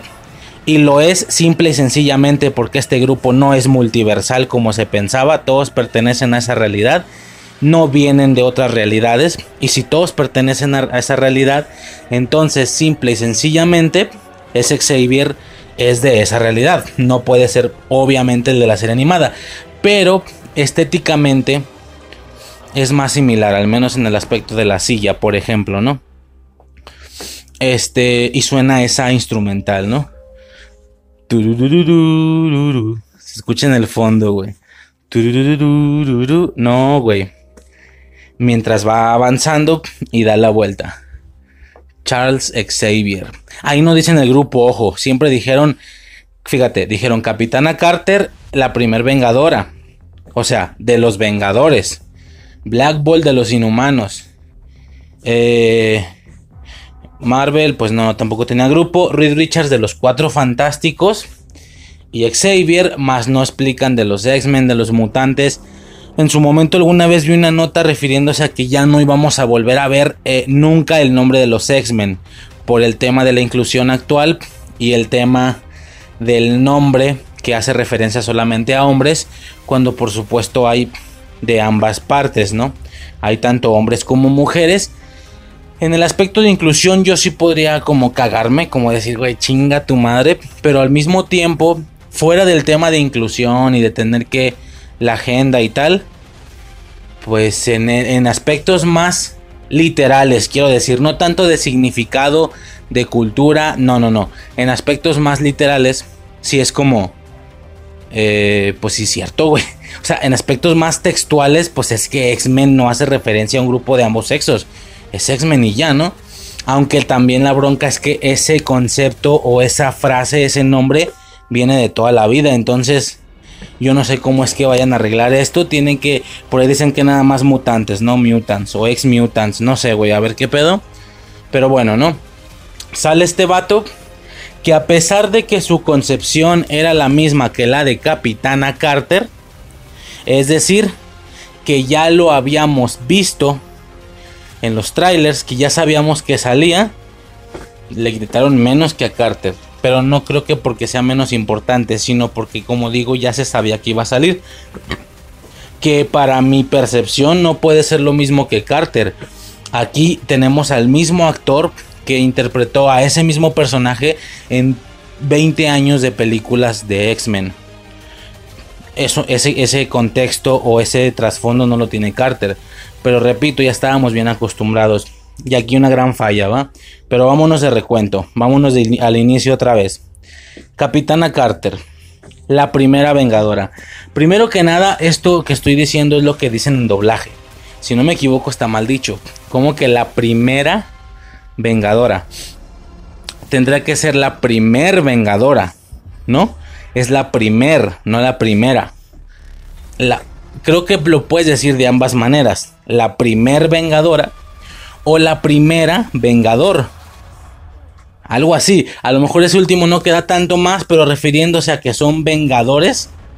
El grupo se llama Vengador. Bueno, es que en español no tiene sexo de nuevo. Avengers, Avengers es general. Pero aquí pues es Vengadores. Se refiere a puros masculinos. Cuando hay Vengadoras también. Entonces no vas a decir Vengadores y Vengadoras. Es Vengadores nada más. Al ser Vengadores solamente, de alguna manera se puede entender o se puede suponer que, se aplica el, la primera Vengador o algo así. Pero bueno, así es, ¿no? La primera Vengadora eh, ya me aventé todo lo que se podía decir de ella en la parte de la animación del viaje multiversal. Es el mismo personaje, más no es estrictamente el de Warif. De hecho, deja tú si quedaba implícito que no era. Está clarísimo que estos Illuminati no son multiversales. Por la variedad de los personajes que son de grupos tan diferentes y cosas así, se podía entender en algún momento o de alguna manera que iban a ser multiversales, que cada uno iba a representar o iba a venir de un universo. La realidad es que no es así porque ellos están justamente dejando claro el tema de lo peligroso de las incursiones. Reed, eh, Richards lo explica. Una persona que de alguna manera logra irse a otro universo o deambular en otro universo, simplemente está rompiendo con ese equilibrio de que no pertenece a ese universo sino físicamente sus acciones, en el caso de deambular, lo que puede dejar una impresión grande en otras personas. Si generas una gran impresión en otras personas o en ese universo al que estás visitando, puedes ocasionar o puedes empezar a generar una incursión. ¿Qué es una incursión? Eh, en la película como tal no quedó nada claro, nada más te da a entender que dos realidades chocan, por así decirlo, destruyendo una o ambas de las realidades. ¿Va? Eh, qué pendejos, eso estuvo bastante explicado, güey. Olvídalo, olvida lo que dije. Que no lo explican. Sí, lo explican de esta manera. Ya que las incursiones en los cómics, si bien puede ser algo bastante, bastante similar, tiene algunos detallitos que no son como tan iguales.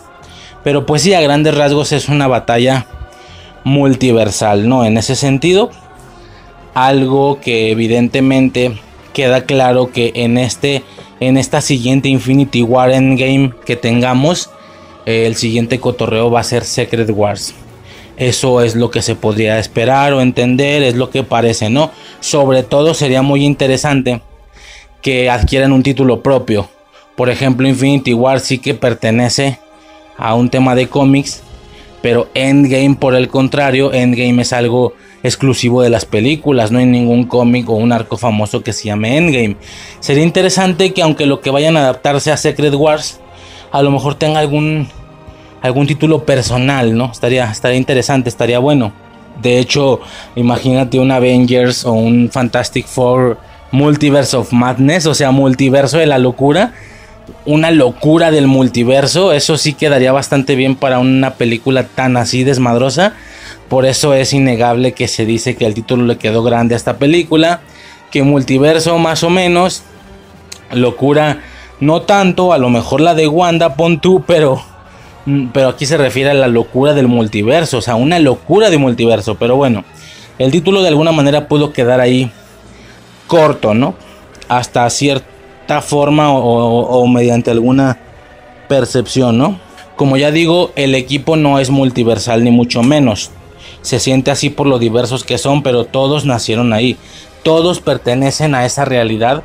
Eh, y pues si, intentamos explicar la realidad, aparte de que es mucho más bella estéticamente, digo, hay una parte donde podemos comparar claramente ambas azoteas, tanto de la que salen, en la que estaban de hecho en la que enterraron al, al Defender Strange y a la que ellos llegan al momento de pasar el portal.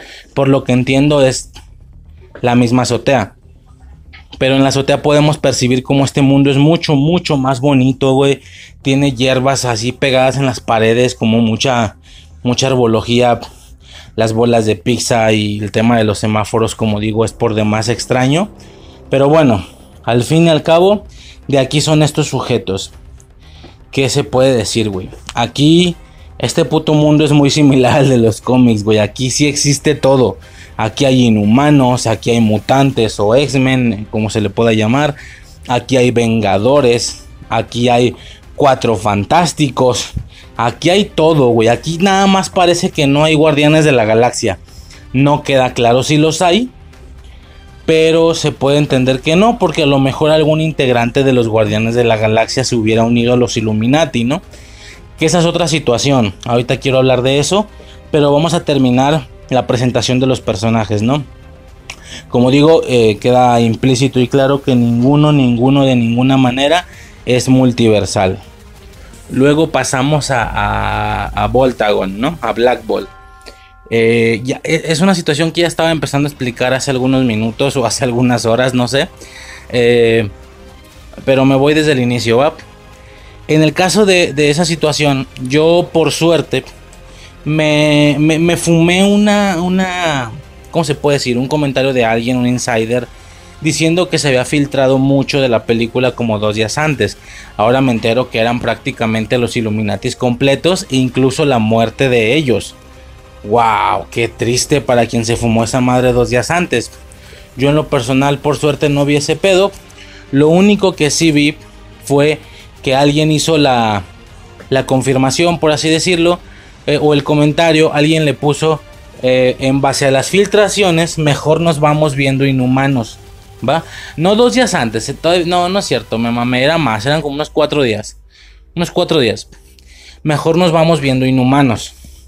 Verga, güey, tengo que ver inhumanos. Ok, sale algún inhumano. Y en lo personal, sí pude haber intuido que si estás hablándome de inhumanos y voy a ver a una agrupación de Illuminatis en Multiverse of Madness, ok, va a salir Black Bolt. Pero ¿por qué me pones a ver esa serie? Porque específicamente va a salir el Black Bolt de la serie o nada más para reconocer a los personajes. Porque si es para reconocer a los personajes, pues entonces basta con ver más bien alguna aparición en las caricaturas, ¿no? O sea, y eso estamos hablando de la persona que no supiera absolutamente nada de los inhumanos, que me que pude llegar a pensar que fue la mayoría. Porque nadie reaccionó con Black Ball. De hecho, hasta con Capitana Carter hubo una vieja que atrás de mí dijo: Mira, qué bueno que sí me, me, chingué el primer capítulo de What If. Nomás el primero, güey. No mames, no. Güey, qué, experiencia tan mermada por, por no ver todo, ¿no? No disfrutas todo. Bueno, ¿qué pasa? Yo veo esto y le digo a Suicide: Oye, güey, vi este pedo. Que mejor nos vamos viendo inhumanos. Chingue su madre. No, pues sobres, búscala. Me pongo a buscarla, la bajo en cuestión de una hora, no sé. Y ya, ¿no? Nos ponemos a verla. Yo veo solo el primer episodio y parte del segundo, si no me equivoco. Y ya, güey. Fue de. Ya me enfadé. O sea, no estoy diciendo que venga sugestionado o que venga preparado a lo que la gente dice. Normalmente me genera un criterio propio. Incluso tengo bastante experiencia con eso, con amar cosas que no se deberían de amar. O con odiar cosas que no se puede. o si bien no odiar, con ignorar cosas que, deberían de gustarte porque están bien hechas técnicamente hablando. Entonces ese tipo de cosas a mí realmente nunca me han afectado, pero sí es un hecho que me estaba aburriendo demasiado. Por alguna extraña razón a Suicide fue, sí fue así de que la hechizó, güey.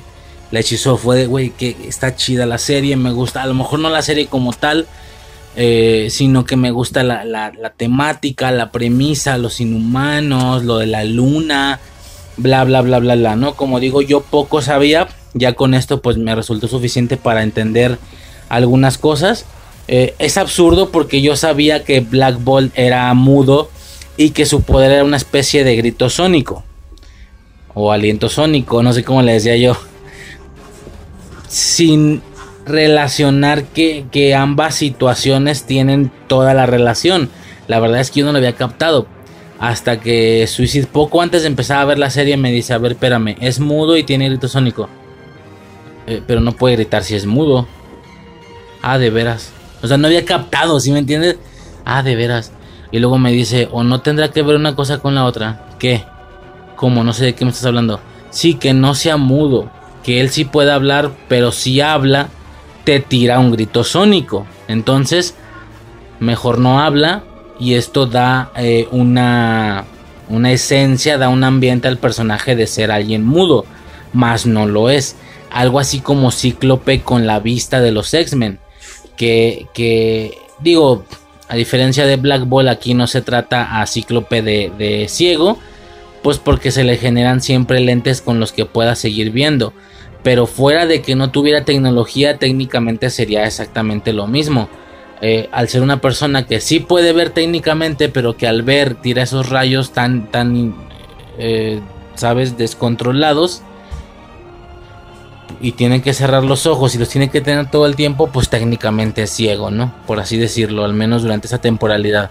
Entonces es algo así lo que se nos dio, lo, que me dio a entender Suicide y veo, la serie y sí, efectivamente tenía razón a lo mejor no es muy fácil de intuir, pero pues a mí sí me pudo revolver de alguna manera, ¿no?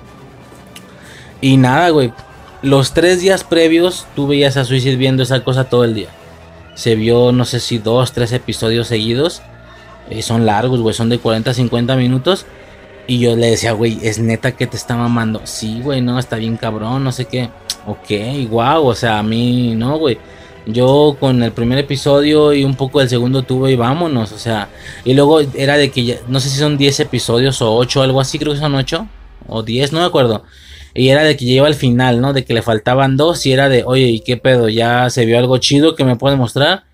Güey, en toda la serie, ya casi para terminar, ella aseguró que nada más podía mostrarme la secuencia o la escena de los policías, donde Black Ball casi los revienta por haberlo hecho que con un golpe se quejara. Eh, no, no, no, no. O sea, una cosa impresionante. De aburrida, quiero decir, Este. Pero ella le estaba volando la cabeza en ese sentido, ¿no? Le estaba gustando muchísimo. Eh, al, grado de que ella durante 3, 4 días previos a la película, ella fue una fan de los inhumanos. Me recuerda mucho a, lo, lo, bien que abrazamos a los guardianes de la galaxia. Yo sé que hoy en día todo mundo, todo mundo se compra eh, no sé, mochilitas de ese pedo, maquillaje, qué sé yo, ¿no? Como, como siempre he dicho, que salgan los guardianes. No, no, no. Yo me refiero en aquellos tiempos cuando salió, si bien el pedo fuerte o el jale eran los Vengadores, nosotros éramos como de los guardianes, como de, güey, va a estar bien chido cuando estos vatos se pongan a hablar con los Vengadores, cuando se unan con los Vengadores va a estar muy cabrón, algo así se sintió, ¿no? En su momento, el tema de los guardianes de la galaxia.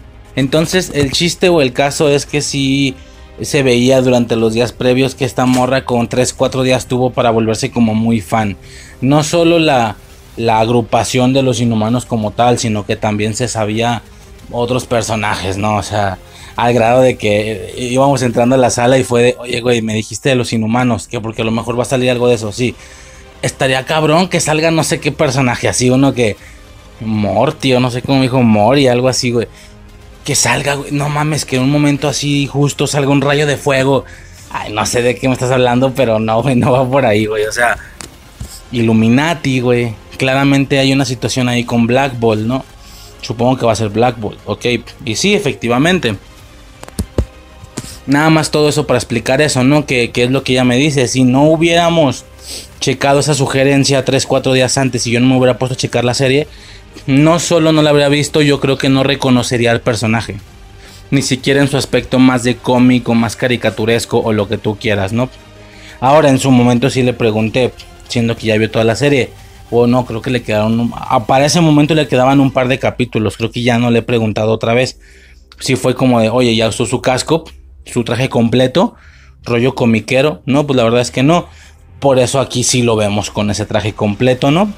Eh, en su momento ya me aseguró, como yo no me tenía bien, o sea, te, digo, casi una temporada completa viendo a los mismos personajes, ya los ubicaba más.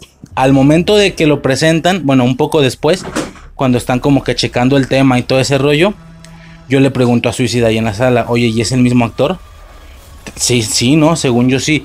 Y ella me dice muy, muy segura, sí, es el mismo actor. O sea, aunque solo le veo la boca, la nariz, güey, se queda como muy claro. Sí se puede ver si un actor que tú ubicas bien se pone una máscara de arriba, ¿sí me explico?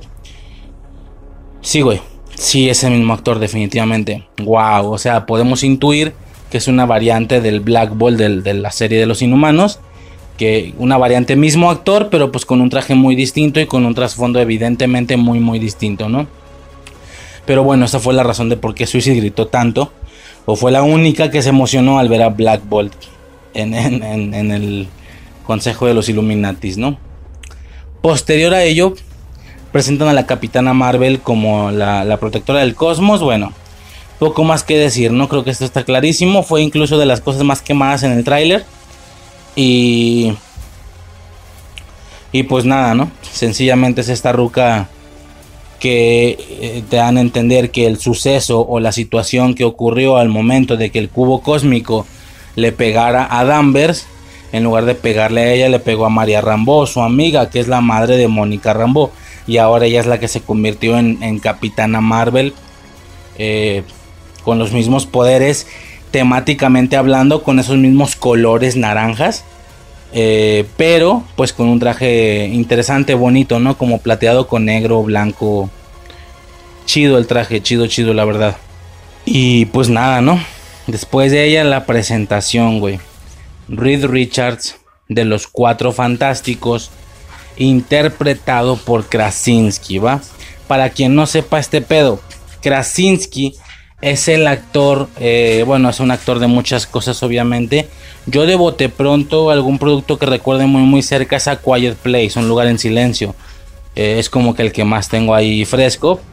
Su esposa es Emily Blunt, personaje que a su vez también sale en A Quiet Place como su pareja, si no me equivoco, ¿no? Pues hay un mame ahí que ellos son parejas, son pareja y al mismo tiempo hacen proyectos juntos, hacen películas juntos. Eh, de alguna manera no me queda claro por qué. No digo que no comparta el deseo, pero pues nada más no entiendo por qué empezó, ¿no?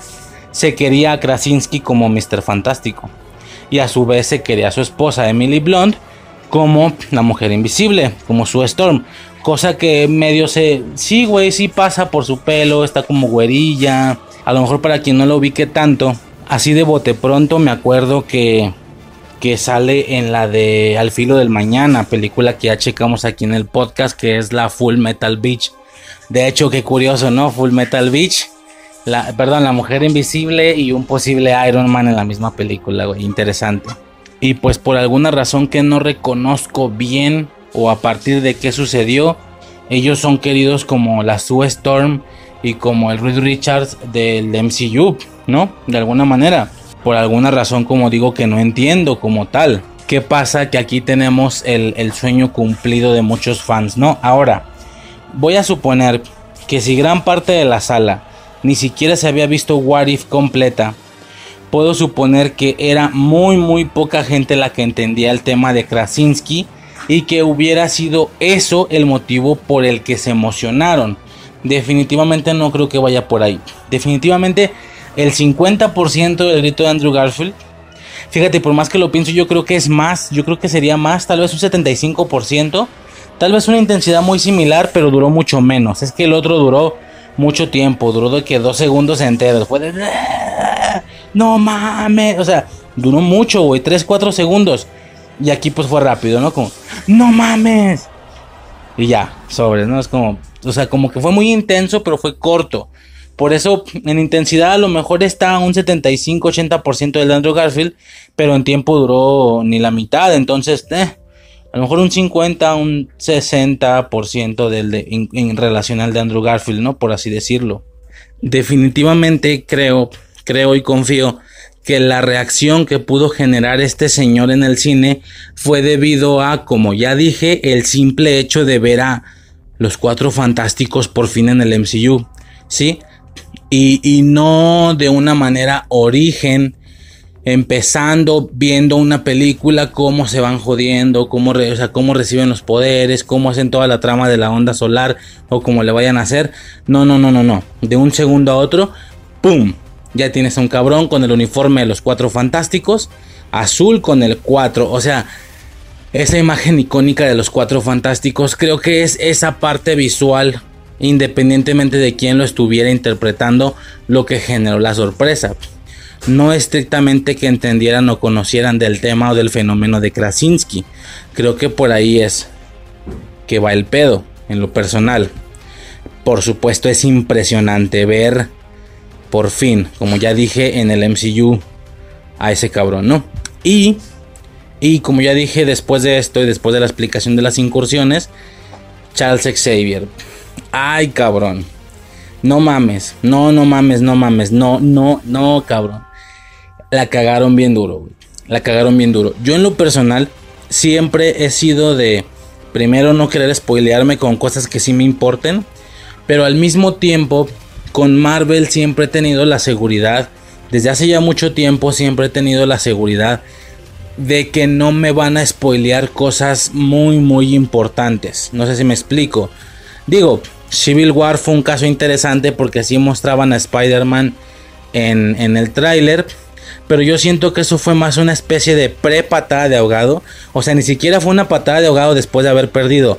Fue una pre-patada de ahogado. Fue un, un miedo porque, el, porque la película de Batman v Superman Batman vs. Superman, verdaderamente pudiera representar un peligro para ellos que, que en aspectos de concepto, por supuesto que tenía todo para enterrar y frenar ahí donde iba en el MCU. Como ya lo he mencionado yo, Batman y Superman, güey. Y la generación de un eh, evidente y, y, inevitable en aquellos momentos, inevitable universo cinematográfico de DC todo apuntaba para que Marvel se podía caer sin llegar a su tan afamada Infinity War. ¿Sabes? O sea, es como empezó bien, avanzó bien, hizo un desmadre y ya no pudo llegar, se empezó a morir. DC la empezó a matar, como fue toda la década de los 70s, 80s y 90s. Volvió a suceder. En pleno 2015-16 volvió a suceder. DC vuelve a tomar el mando como siempre ha sido. A mí no me hubiera sorprendido no sé si fue este miedito que, yo, que eso hizo que ellos sacaran a Spider-Man de un vergazo en el tráiler. Porque si fuera de otra manera, o si tuvieran el terreno bien controlado, como ya lo tienen desde hace mucho y como lo tenían, por ejemplo, en Infinity War o en Endgame, o como lo tenían, se supone, quiero pensar yo para esta película, o para No Way Home, por ejemplo, no hubieran mostrado el Spider-Man en Civil War, definitivamente. Eso es lo que creo yo. Pero bueno, salvo esa excepción, yo por ejemplo me chingué todo lo que tuvieron para mostrarme de Infinity War y Endgame. Si bien fue un pequeñín spoiler verla por, primera vez que Star-Lord estaba hablando con Iron Man y a su vez con, el, con Peter Parker. Si bien todo eso ya podía arruinarme de alguna manera la película, cosa que Suicide ni eso vio, no vio ni trailers. Si bien yo me arriesgué a spoilearme parcialmente con trailers, sí es un hecho que no los trailers no eran ni la veinteava parte de lo que la película tenía para ofrecer. Hubo una infinidad de sorpresas que no solo nadie se olió, no había en trailers nada. El levantamiento del martillo, el momento portales, muchas, muchas cosas. Bueno, estoy hablando de Endgame ya. Hablo ok de Infinity War, la, la batalla, la manera en la que iba a terminar, qué iba a pasar con las gemas, etcétera. Si me explico, definitivamente fue algo inesperado. Y a pesar de que yo hubiera, fíjate, ojo, eh, ni siquiera estoy hablando de filtrajes. Creo que a la gente que sí estuviera buscándose filtrajes, a lo mejor sí algo se pudieron fumar de Infinity War. Creo. Ok, yo ni siquiera estoy hablando de filtrajes o de que tengas que ser explícitamente una persona que se mantiene cerca de esas ondas y de esos rollos. Hablo de los avistamientos reales, de los legales. Y estos son los trailers, ¿sí? Olvidémonos de filtrajes, yo hablo de lo que es oficial. Dentro de lo oficial, Infinity War y Endgame tenían el cuidado suficiente para que tú te impresionaras, te cagaras, te, te fueras para atrás, etcétera, ¿no? ¿Qué pasa? Aquí no. No Way Home también, güey. Hasta último momento nunca mostraron a los Spideys al grado de decir, güey, se supone que es obvio, se supone que está cantado, pero ¿y si no salen? O sea, es que la película parece ser toda una situación de Tom Holland nada más. ¿Qué pasa? Lo dejaron hasta el aunque se habían filtrado cosas. Yo sé que se habían filtrado cosas, pero en ámbitos o en aspectos legales, tú chitón y te mantienes firme.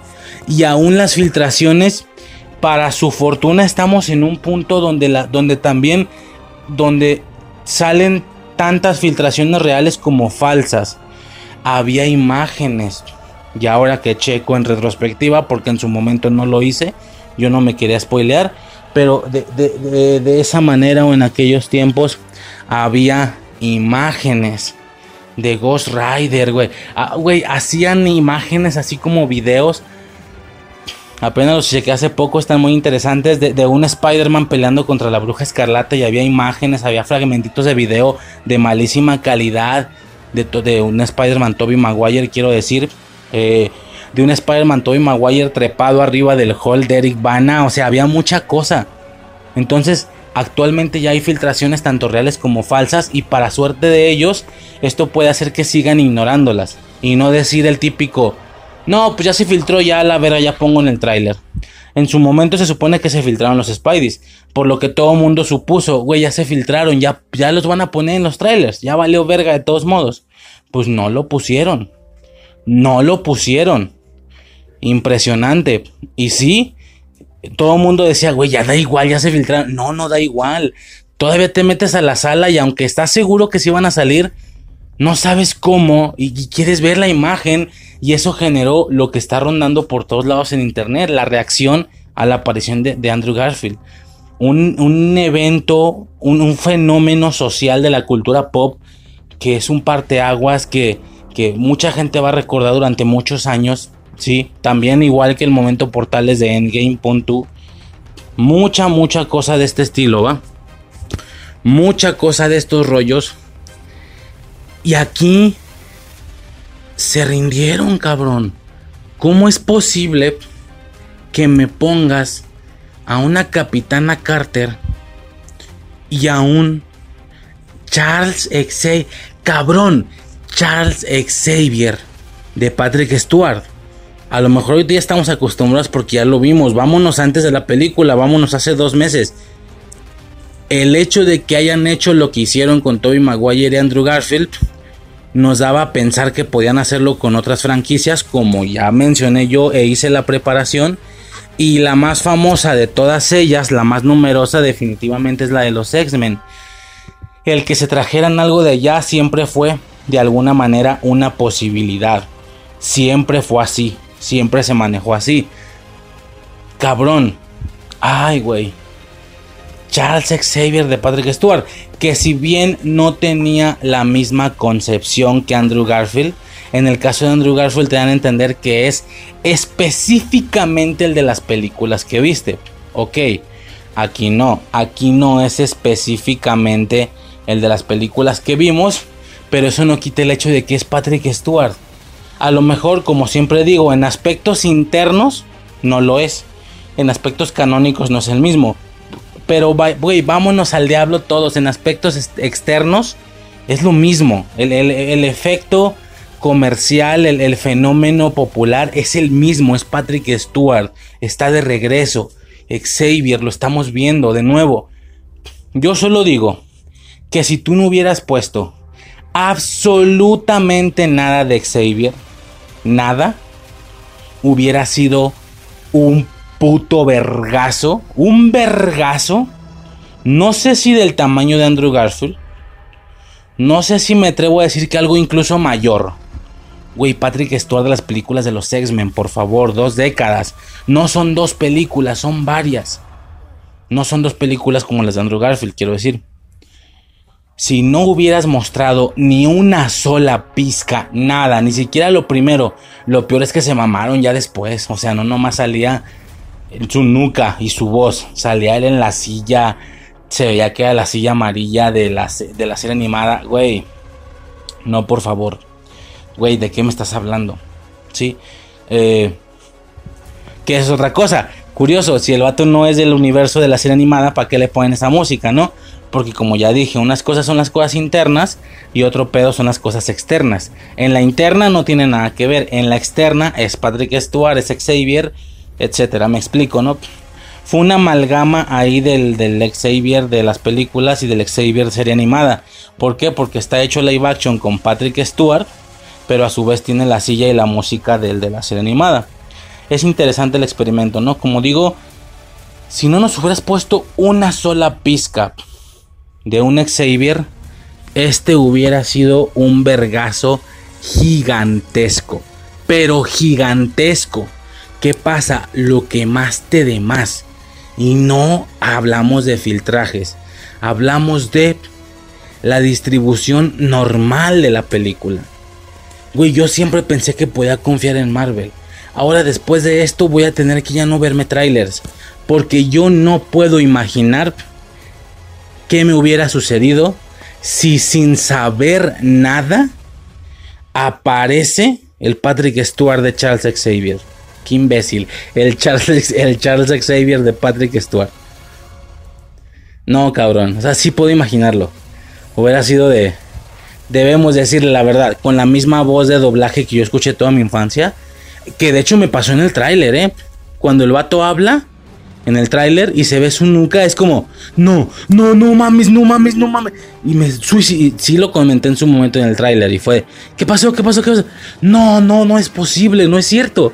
No es cierto, no es cierto, no es cierto. O sea, fue una cosa así. No puedo imaginar haber vivido eso en el cine. Que dijeran, debemos decir la verdad. Ah, cabrón.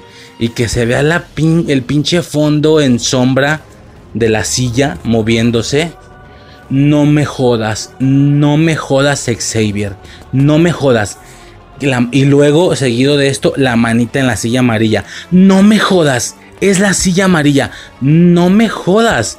Eh, eh, la caricatura. Güey, y en ese momento estar pensando, espérame, a lo mejor no es Patrick Stewart, no mames, a lo mejor es otro Xavier, variante, o el del MCU, o lo que sea. Que se escuche. O sea, sería vergazo, tras vergazo, tras vergazo, tras vergazo. Andrew Garfield tuvo que un par de vergazos. Fue cuando abren el portal y cuando se ve en el fondo, que se alcanza a ver por su estilizado de cuerpo que no es Tom Holland. Ahí está el primer vergazo. Es de, no mames, ahí está.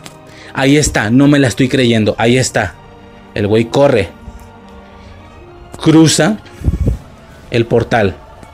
No, no, no, no, todo bien, todo bien, todo bien. Cruza el portal y aunque es el mismo puto traje, queda clarísimo que no es Tom Holland ni que es Tobey Maguire. Ese traje es el de Andrew Garfield.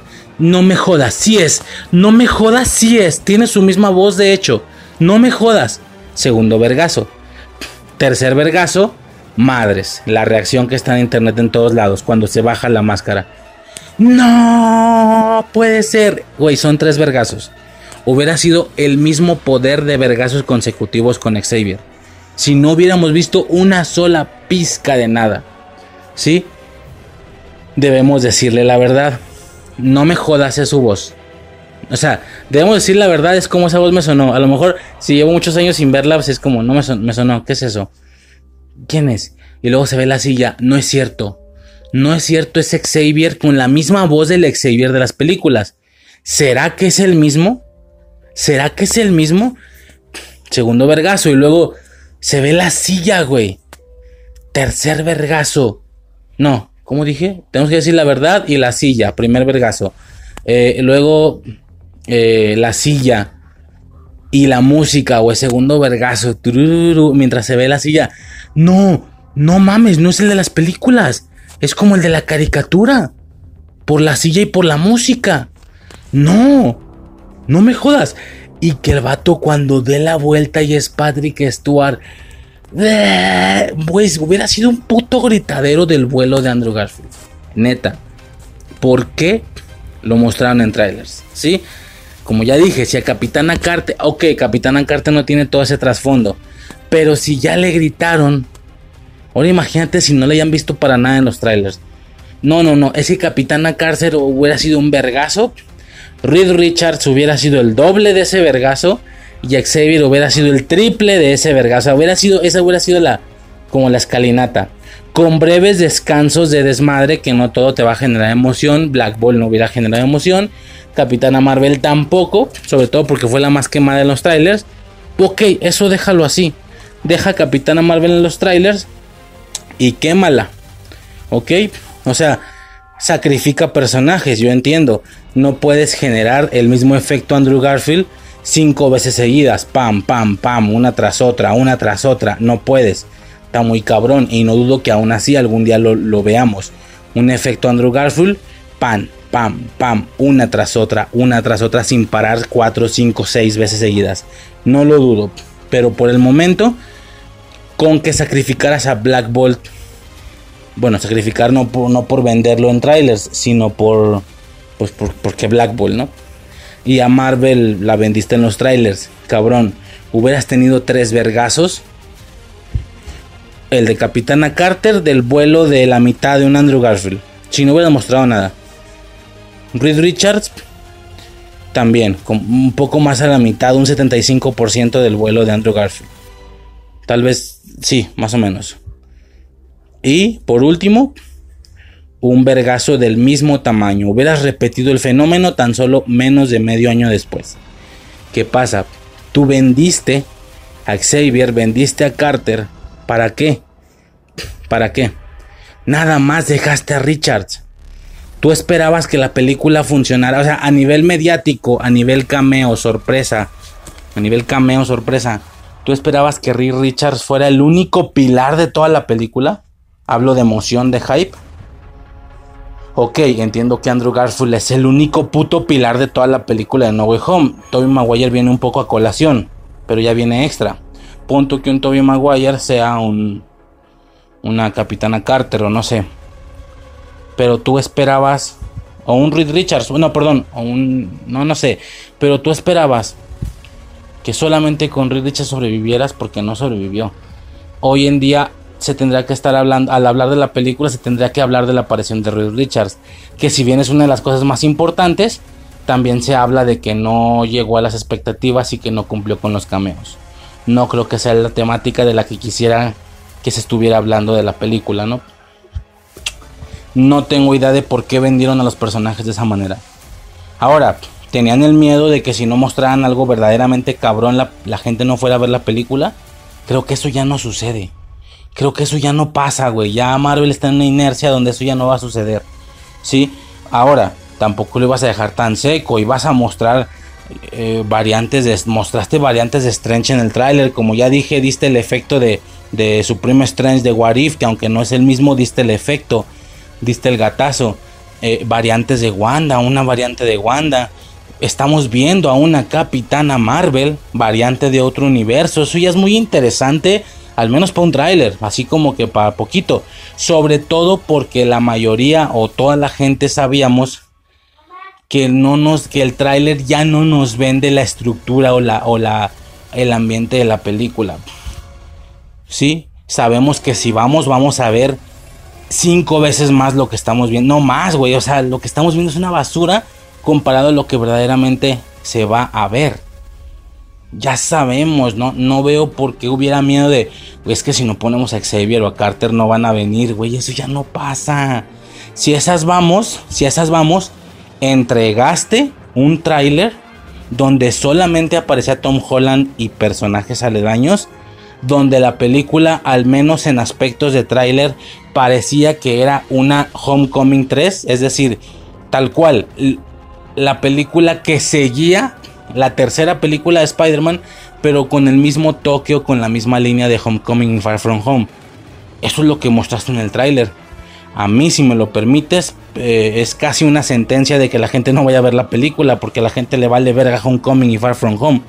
Pero no, aún así la gente fue, porque sabía lo que podía suceder, sin que lo mostraras. Aquí es lo mismo, aunque no teníamos claros qué cameos, pero sabíamos que pueden ser varios. Güey, si tú hubieras sacado la película sin una sola pizca de aparición de Xavier y de Carter y de Richards obviamente, no creo que nadie estaría hablando del poco hype que generó. Yo creo que con eso, güey, es el efecto Andrew Garfield tres veces. A lo mejor Capitana Carter no tanto, pero sí Richards y, Xavier. Richards por ser la primera vez que vemos un, Cuatro Fantásticos y Xavier por ser el de las películas, o sea, me explico, ¿no? Patrick Stewart. No mames, o sea, yo creo que todo el mundo estaría hablando de eso. No mames, lo volvieron a hacer. Lo mismo que se sintió con Andrew Garfield, pero tres putas veces, una, una tras otra sin parar. Pero no, la gente está hablando de otras cosas. No de lo impresionante que fue la, aparición y los cameos. ¿Por qué? Porque ya se, lo, ya se lo sabían desde antes. El de Carter ya lo habíamos visto. El de Xavier, que es el que más me impresiona, es que no me la puedo creer. Ya lo habíamos visto. ¿Por qué salió en los trailers? Yo no entiendo. Yo no entiendo qué pasó ahí. Y bueno, yo creo que no me voy a extender más con, ese tema, pero sí fue una metida de pata. Ahora, yo estoy diciendo que ya no voy a confiar. Quién sabe, güey. También Marvel Studios es bastante correctivo. Ellos mismos se percataron de que fue una cagada. De hecho, por ahí me enteré que Kevin Feige no estaba nada feliz, que estaba muy, muy molesto con la distribución de esta película. Yo no sé si él no pudo controlar eso, qué pasó ahí, pero que él estaba muy muy molesto con el tema de que hayan mostrado a Xavier, a, por ejemplo, al menos a Xavier en la película, ¿sí? Eso es lo que yo entiendo, pero bueno, ya metiéndonos a un aspecto más interno, más canónico de la película, ¿qué otra cosa? ¿Va? ¿Qué otra cosa ocurre? Ya lo he explicado yo en muchos podcasts, no sé si sea necesario revisarlo, eh, pero, ¿qué son los Illuminati específicamente? Los Illuminati son un grupo de superhéroes en los cómics que se forma a partir, eh, por objetivos primero que nada de tomar decisiones difíciles. Segunda, intentando ser una especie de control interesante por el tipo de personajes que forman esta agrupación, que de bote pronto apunta para que sean puras personas, ya sea genios, eh, cerebralmente hablando, personas con gran, gran conocimiento o conciencia de ciertos aspectos, por ejemplo Doctor Strange, y en algunos casos es evidente que no tienen ni una ni otra. Podrían ser incluso personajes más tontones, pero la similitud que sí les veo, no tontones, pues ni siquiera sé cómo se comportan en los cómics, pero que no sea su genialidad algo que los distinga. Por ejemplo, en el caso de Black Bolt o de Namor, hasta donde yo tengo entendido, no es su inteligencia cerebral lo que los distingue, a diferencia de lo que podría ser con un Stark, con un Reed Richards o con un Xavier, por ejemplo, ¿no? Que Xavier no es como tal super genio, nada más es telépata y todo ese tema. Eso técnicamente no lo hace como listo en ese sentido, ¿no? Pero bueno, se siente así por el tipo de poderes que tiene. Y, como digo, hay personajes que si bien no tienen como que esa particularidad de ser conocidos como personajes genios, entonces, ¿qué los hace estar ahí? A mi percepción, que son dirigentes, que son gobernantes de alguna área más grande, eh, personas con mucho poder adquisitivo, personas con mucha influencia, lo que por supuesto puede ser conveniente para este grupo. Como digo, es el caso de Black Panther eh, con Wakanda y Namor con Atlantis, ¿no? No sé cómo se llame, Atlántida, Atlantis, no tengo ni idea. Eh, que, que de hecho justo va a haber algo de estos dos señores por ahí, ¿no? Eh, es y bueno nada no el grupo de los Illuminati es eso. El nombre pues hace referencia a los Illuminati a, a, las personas que controlan todo debajo de las sombras no de hecho haciendo mucha referencia a las conspiraciones estas de los Illuminati reales o los que existen en la realidad no ok los Illuminatis de Marvel no eh, como digo, conformado por personajes, algunos genios, como ya expliqué, o, conocidos o caracterizados por ser como inteligentes. Tenemos el caso, como, como ya, hemos, ya hemos mencionado, por ejemplo, de Tony Stark, de Reed Richards, que son buenísimos para ese tema. Eh, tenemos, por ejemplo, a, a Xavier. Tenemos a Doctor Strange por parte del conocimiento cósmico o multiversal o multidimensional o lo que sea. Eh, tenemos, por ejemplo, a, Namor y a, Black Panther, como ya digo, siento yo por el tema de ser gobernantes, etcétera, ¿no? Particularmente hay Black Bolt, Black Bolt también por el tema de ser también un gobernante de, de, Atila, ¿no? Atilan, no sé cómo se, cómo se pronuncia. Bueno, eh, el rey de los inhumanos, sencillamente, ¿no? El dirigente de los inhumanos. Entonces, hay diferentes motivos o razones por las que puedes llegar a ser eh, un integrante de los Illuminati, pero pues sí está basado en eso, ¿no? Para nada una persona como por ejemplo el Capitán América tendría tendencias para ser Illuminati. Aún así algo he visto que recientemente en los cómics algo así ha pasado pero pues no, de manera general y temática no tiene como mucho sentido que, que un Capitán América se haga, por ejemplo, de Illuminati, cosa que no tiene ni la inteligencia, ni la influencia, ni ninguna de esas cosas. Bueno, ok. Ese es como el grupo en cuestión, Un personaje que por eh, yo apreciar mucho el tema de la intelectualidad, apreciar mucho el tema de la inteligencia o de la de la superación, ¿cómo se le puede llamar? De la, suprema, de la supremacía intelectual sobre otra persona. Como que me llama mucho la atención sin intentar perder un poco la cabeza en la soberbia cuando ya empiezas a ganar debates y así. Eh, por supuesto intentando no convertirme en ese tipo de personas, pero aún así le tengo cierto aprecio a ese arte, ¿no? A que no puedan eh, ganarte argumentalmente o qué sé yo, ¿no? Un tema más intelectual, como digo, por, por, razones de este tipo, es que el grupo de los Illuminatis, cuando yo me enteré, cuando yo me entero, fue una cosa impresionante, ¿no? Definitivamente, eh, aquí vemos una versión de los Illuminati del universo 838.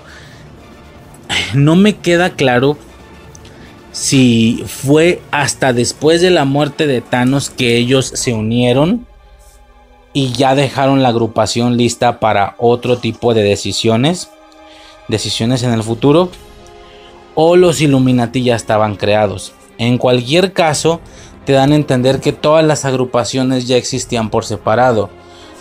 Los Vengadores, con, con Capitana Carter como su líder, ¿Qué tipo de Vengadores? Pues quién sabe, ¿no? ¿Cuáles eran? Pues quién sabe, pero los Vengadores. A su vez también existían los mutantes o como se le vaya a llamar por parte de Xavier, ¿no? A su vez también estaban los inhumanos y a su vez también estaban los cuatro fantásticos. Sencillamente y a grandes rasgos esta batalla, esta Infinity War, esta batalla contra Thanos sí fue más comiquera en el sentido de que había más grupos, ¿sí? Donde nosotros tuvimos solamente dos grupos, Vengadores y Guardianes, Acá tuvieron cuatro Vengadores, cuatro Fantásticos, Inhumanos y X-Men. Quitando a los Guardianes, suponiendo que no estuvieron, ¿no? O ya por, por naturaleza, qué sé yo. Esa parte como que no queda muy claro. De eh, eh, de hecho Xavier dice o comenta que qué hicieron contratarnos, nos unimos, nos unimos. Pero no se refiere a nos unimos como siempre lo hacemos o nos unimos y ahora ya nos quedamos unidos, por eso nos vemos así. No me quedó claro esa situación y de ser así, ¿dónde está el restante de los grupos de los demás? ¿Sabes dónde están los demás Vengadores? ¿Dónde están los demás Cuatro Fantásticos? De hecho, por el tema de los hijos de Reed Richards, hasta se da a entender que todo esto ya es una etapa muy, muy ya después de, ¿sabes? O sea, ya después de muchas aventuras, de muchas cosas, como se sentía el Batman en Batman v Superman, que ya había vivido cosas, ya no le preguntes por el Joker que ya le ganó, ya se lo cargó, ya es una historia que ya pasó, el acertijo, son todas las historias que conocemos de Batman o sus rivales aquí ya las pasó él, ya son parte del pasado, algo así se pudo haber sentido de alguna manera. O bueno, quién sabe, porque si el altercado fue con Thanos y, Gamora es la hija de Thanos y vamos a suponer que en esta agrupación Gamora también es de los guardianes, entonces si tuvieron algo que ver tal, tal vez o tal vez no, no queda claro. Definitivamente hay muchas, muchas cosas que no, no quedan claras en este supuesto universo. ¿Sí? Eh, y pues nada, ¿no? Como ya dije, esa era la agrupación de los Illuminati, incluido un Doctor Strange, eh, este nombrado como Supreme Strange, como Strange Supremo, que tiene un nombre muy similar al de Warif, pero no es obviamente el de Warif, de hecho su ropa es así como, como azul. Interesante porque la única vez que lo vemos, lo vemos todo desvergado, así desmadrado, sin la capa, con, con, o sea, se pegó un tiro con Thanos, parece ser, y quedó reventado. Sangre en la nariz y tal. Curiosamente, es curioso porque va a haber hasta, hay hasta funcos de este señor, pero bien acomodadito con su capita. Este bueno tenía barba y técnicamente nunca lo vimos así. Pero si hay funcos de eso, yo creo que definitiva, definitivamente también es algo de lo que se perdió en esos 40 minutos de metraje. Seguramente este señor salía, salía al menos con su aspecto completo, con su aspecto limpio, no sé bien cómo, cómo describirlo, ¿va? Este, un, par de cositas que estaba pensando recientemente mientras decía esto último, nada tiene que ver, pero son cosas que se debieron de haber dicho ya previamente y no, no se mencionaron. Bueno, primeramente el tema de la... Comentaba con todo el desmadre de la animación. Eh, es interesante o es curioso cómo en la preparación que hice para Multiverse no hice un apartado checando las caricaturas de dichos personajes. No sé si me explico.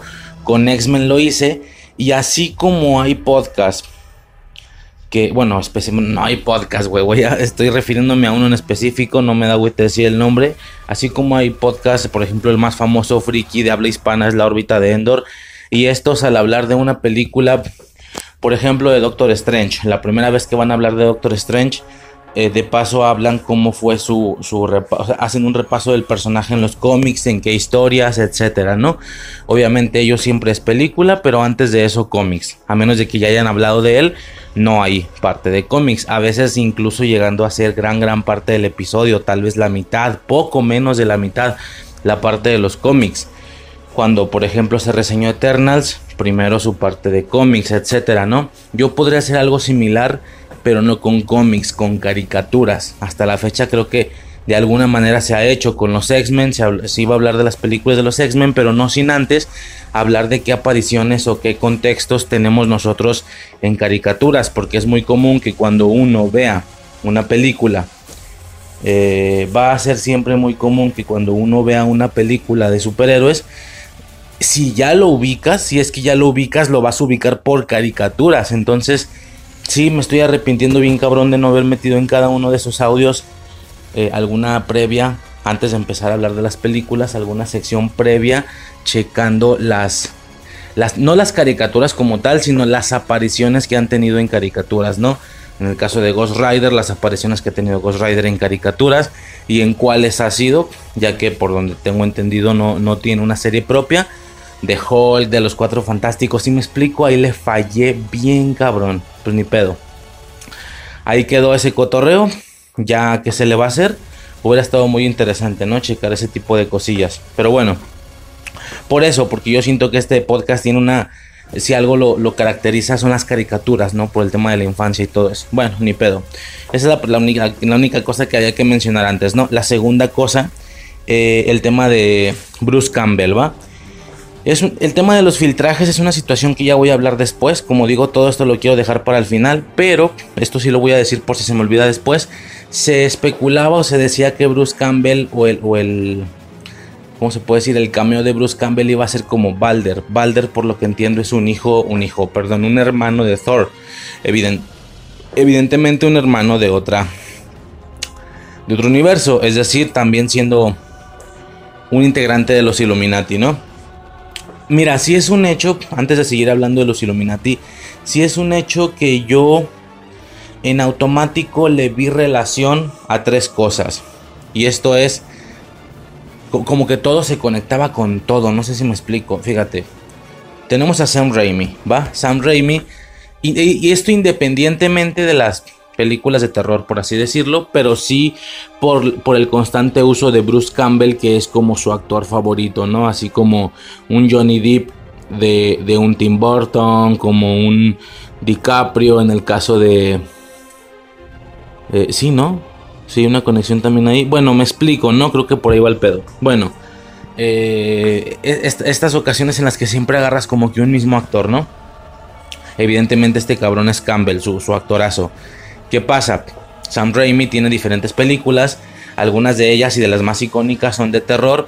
Ya estaba checando que hay cosas como, bueno, de inicio Evil Dead, eh, un, par de, un par de películas más un remake, más una serie contra Ash, que Ash vendrá haciendo este güey, Bruce Campbell. Luego, eh, bueno, no, Army of the Darkness esa creo que es parte de Evil Dead. No, esa es la tercera parte, ¿no? No, entonces son tres películas. Algo así, pero se llama distinto. Luego el de policía no sé qué. Policía... Mm, algo, alguna película ahí como de terror, horror extraña. Diferentes cositas, ¿no? Posteriormente hace las películas de Spider-Man de Tobey Maguire, que a su vez, como este cabrón ya lo tenía de súper preferido desde aquellos años, lo que hace es meterlo en cameos en dichas películas. Incluso, incluso, eh, por lo que tengo entendido, lo mete sin ser el mismo personaje como tal. Son diferentes personajes. Mucha gente hace teorías de que, ay, era el mismo y se hizo pasar. No, güey, nomás eran cameos y ya del mismo actor, ¿no? A su vez, vamos a sumarle a esto que, Sam Raimi, por lo que tengo entendido, desde aquellos años era bastante fan de Doctor Strange. Por, por, el juego que el héroe da, que definitivamente podría ser lo más similar en el mundo de Marvel a las cosas que él podría o quisiera mostrar, ¿no? Situaciones misteriosas, como de terror, brujería, todo ese rollo, ¿no? Ok, es por esto que el vato hace la referencia de Doctor Strange en la primera película de Sam Raimi, ¿sí? Es decir, cuando están sugiriendo nombres para ver cómo le van a poner a Doctor Octopus, dicen varios nombres y uno de ellos es, y si le ponemos Doctor Extraño, me gusta, es un buen nombre, olvídalo, ya hay uno, ya hay uno, ya hay un Doctor Strange, ya hay un Doctor Extraño en Nueva York, en esa temporalidad, en 2004, en la segunda película de Tobey Maguire, que es la de Doctor Octopus. Eh, por supuesto, a nivel Marvel, a nivel superhéroes, quien ubicara de cómics en su momento debió haber pensado, a huevo, Doctor Strange está por ahí. No lo voy a ver nunca, pero está por ahí porque tiene lógica. Eh, superhéroes de Marvel tendrá que tendrán que estar existiendo en un... Lo que ya mencioné en su momento, ¿no? En varios audios de la preparación, que si bien en las caricaturas se juntaban todos, acá en esos años no era posible. Debía de serlo técnicamente por, por razones de misma existencia por, ser superhéroes y ser todos del mismo mundo, pero no sucedía, no hacían ese tipo de conexiones. No en aquellos años, ahorita estamos en definitivamente otros pedos completamente diferentes, ¿no? Entonces, ¿qué pasa? Bueno, Bruce Campbell eh, sale en las de Toy Ah, no mencionaba lo de Doctor Strange. Ok, yo llegué a mencionar en alguna ocasión, eh, por ejemplo, en No Way Home, que hacen referencia en que si bien de Toby Maguire no hay a lo mejor más superhéroes, al menos durante las tres películas, sí queda claro que hay como mínimo un Doctor Extraño, ¿no? Como mínimo, digo, si es que no lo tomamos solo como referencia y nos clavamos un poquito, un poquito más. Yo esperaba que cuando saliera No Way Home, ya envejecido, ya habiendo pasado muchos, muchos años, sí, desde el 2007, güey, pero él siguiendo viviendo su vida, qué cosas podía decir, qué cosas podía referenciarnos, eh, mencionar que se topó con más villanos que no vimos, ¿no? Que si un rino, que si un misterio, qué sé yo, ¿no? Un buitre. Y una de estas cosas fue que, ¿por qué no? Este, este Toby Maguire ya tendría conocimiento de algunos Vengadores, que, los haya, que le haya tocado conocerlos después. Obviamente los de su universo. Eh, o como mínimo un Doctor Strange. Quedaría bastante bien porque la película para la que iba a salir, o sea, no era de Doctor Strange, pero salía Doctor Strange demasiado. Entonces tendría como mucho sentido que cuando lo vea diga, tú eres, tú no eres Doctor Strange. ¿Sabes? O sea, que, dijera, que diera a entender, güey, o sea, yo tengo un Doctor Strange en mi, en mi mundo, ¿no? Eso sería muy interesante. Pero no, no lo reconoció, no captó por lo que esto daría a entender que Tobey Maguire para nada conocía a una Strange en su universo. Por lo que aquella mención, y bueno, si existe un Doctor Extraño y un Spider-Man en una misma Nueva York, creo que eventualmente deberían de conocerse por razones obvias, ¿no? Si este vato no reaccionó, significa que aquella referencia fue nada más ni nada menos que solamente una referencia y, nada más allá para tomarse en serio. ¿Ok? Eh, ¿Qué pasa? Le toca a Sam Raimi, el mismo que en aquella ocasión hizo las películas de Spider-Man, donde a su vez se hizo alguna referencia de Doctor Strange, le toca hacer de nuevo, le toca hacer por fin ahora una película de Doctor Strange. Wow. Y como es Sam Raimi, ¿sabes? O sea, como que todo el mundo hiló estas cosas, sumó 2 más 2 y supuso un par de cosas. De inicio que iba a haber cameo de Bruce Campbell sí o sí porque este vato no creo que nunca lo ha soltado como mínimo como cameos. Eso sí sucedió.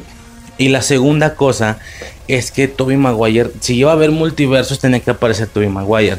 De ahí el mame del por qué aparecía Toby Maguire en la película, porque es inevitable no relacionarlo con Sam Raimi. Que, que Sam Raimi dijera quiero a mi Spider-Man en mi película de Doctor Strange, aunque sea un cameo breve. Por eso lo relaciono, digo, ya que si bien lo inflaron mucho más y lo ponían peleándose contra la bruja y tal, pues bueno, ya es otra situación, pero como mínimo salir, ¿no? Era como muy romántico todo, Sam Raimi, Tobey Maguire, Strange, ahora lo metes. ¿A qué voy con todo esto? Que yo realmente esperaba que, que Bruce Campbell, su cameo, fuera como una variante de Doctor Strange. Hubiera sido un maldito círculo perfecto, cerrado, poético. ¿Sí? Que, que su cameo de Bruce Campbell hubiera sido una variante de Doctor Strange, ¿sí? Porque, a ver, si es interesante, creo que ya lo había mencionado hace algún, algún tiempo de audio, sí es interesante el tema de que aquí tenemos clarísimo que existen variantes mismo actor y diferente actor, pero la realidad es que las variantes diferente actor nada más van a servir para dos fines, mercadológicamente hablando, quiero decir, mercado técnicamente hablando. Solamente van a servir para dos fines. Primer fin, para poder canonizar personajes que anteriormente existían en otras franquicias de superhéroes y que de alguna manera finalizaron, ¿no? Tal es el caso de los X-Men, por ejemplo, que, que es lo más grande, eh, y todas las películas de las que se hablaron en la preparación los cinco audios de preparación para Multiverse, como en su momento lo hicieron con Andrew Garfield y Tobey Maguire, ¿sí? Ya que sin este recurso, ya que sin este recurso o sin esta necesidad, por así decirlo, no veo el por qué ellos sintieran la necesidad de demostrar variantes diferente actor. Bueno, quién sabe, güey. Loki todavía no dependía. Bueno, es que deja termino. Eh, no mames, yo me interrumpo solo, güey. Eh, qué triste. Mira, esa sería una razón.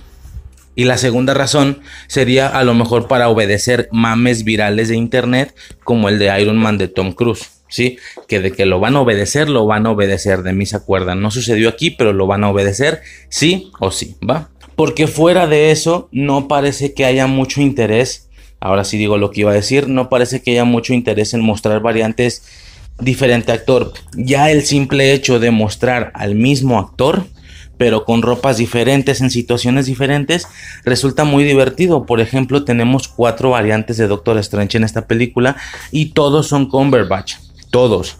Ninguno es un actor distinto, aunque técnicamente, por lógica, al existir variantes diferente actor, deberían de existir variantes diferente actor de, Doctor Strange. Definitivamente.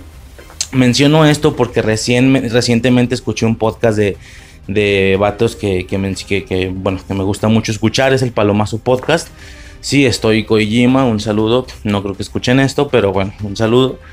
Eh, y estos vatos explicaban esto, que, que por qué de un Spider-Man si hay diferentes actores, o diferentes caras, por así decirlo, pero de Strange no.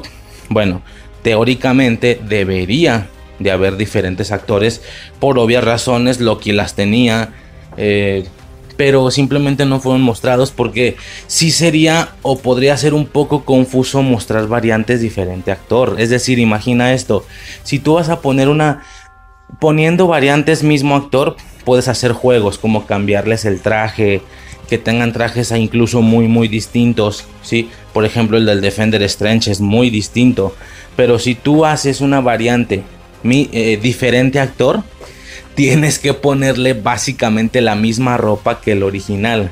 O desde nuestro o desde el que desde nuestra perspectiva es el original, quiero decir, porque si tú haces una variante diferente actor y a su vez le pones una ropa muy diferente, la gente se va a confundir, ni siquiera va a entender que es una variante de tal personaje porque luce completamente diferente.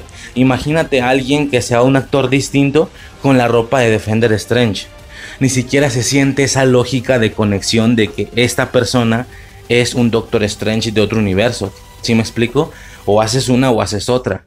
O metes el mismo actor pero con ropa distinta, de todos modos por ser el mismo actor percibes y entiendes que es una variante o si vas a meter una variante diferente actor tienes que ponerle prácticamente la misma ropa. Si me estoy explicando, es curioso, es interesante ese concepto, aunque sí, como digo, las variantes diferente actor apenas iba a decir que poco uso van a tener, salvo para recuperar películas pasadas y para obedecer mames que hasta ahorita yo solo reconozco y sé de dos, de tres, punto de tres. Eh, Iron Man de Tom Cruise, Spider-Man de Leonardo DiCaprio y si no me equivoco Thor de Liam Hemsworth, que es el hermano de Chris Hemsworth. Este último no tanto, ¿eh? hasta eso no tanto. Pero bueno, X, ¿no? Nada más quería como aclarar eso y explicar eso, ¿no? Que definitivamente sí hubo algo curioso porque yo sí esperaba, güey, o sea, hubiera estado muy cabrón que el cambio de Bruce Campbell fuera que él fuera una variante diferente, actor obviamente, de Doctor Strange. Eso hubiera estado mamoncísimo, ya independientemente de si no salió Toby Maguire y tal. Eso hubiera sido como que un cambio muy cerrado, pero no, la realidad, un, cambio no, un círculo cerrado perfecto, poético, ¿no? La realidad es que no, la realidad es que este señor simplemente lo, lo pusieron ahí como un chistecillo, ¿no? Triste, tristemente. Bueno, lo siento, si no mencionaba eso se me podía ir y sí quería dejarlo en el podcast, ¿va? Personalmente. Regresando al tema de los Illuminati, bueno, entonces, eh, pues ahí está, ¿no? Esa es la agrupación. Como ya estaba mencionando yo previamente, son un grupo de personajes particularmente eh, caracterizados por ser entre genios, entre influyentes o como mínimo el líder de su equipo. Eh, lo que sí resulta extraño es que aquí, eh, por ejemplo, Capitana Marvel y, Capitana Carter no entran en esta agrupación, no temáticamente hablando, no temáticamente hablando, ya que a lo mejor pon tú que a Marvel la agarras por el nivel de poder que tiene, muy conveniente, depende, ¿ah? que con ese Black Ball claramente esa es tu arma definitiva, no veo por qué ocupes a Marvel, ¿no? Este. Y Carter, pues no sé, o sea, sí entiendo pues que estos Illuminati, más que ser una agrupación de personas inteligentes, genios, como mínimo influyentes o líderes, eh, etcétera, simplemente resultó ser un grupo de personajes diversos obedeciendo algunas tendencias o algunos conceptos que se sabía que podía emocionar a la gente. Y confirmo, así sucedería si no se hubieran quemado todo. Digo, ya hablamos de ese tema y hablé lo suficiente, pero sí es muy frustrante que no lo hayan escondido, güey. O sea, es que ese deja tu Carter, güey. Ese Xavier, ese Xavier desde cero sin saber nada, sin que la gente supiera nada, hubiera sido una maldita locura. Pero bueno, casi no entiendo cómo fueron capaces de hacer una situación así, ¿no? Eh, pero a lo que voy es que este grupo, más que ser temáticamente acorde a lo que debería de contener un grupo de Illuminatis, estos son más que nada un grupo de personas diversas, como ya mencioné, que podían generar ciertas situaciones, ¿no? Eh, si te fijas en aspectos raíz de los Illuminati. Hay un, hay un Black Bolt, ok. Hay un Doctor Strange, o lo había, ok. Y hay un Xavier. Ah, hay un Reed Richards. Bueno, sí, cierto, no son tan poquitos.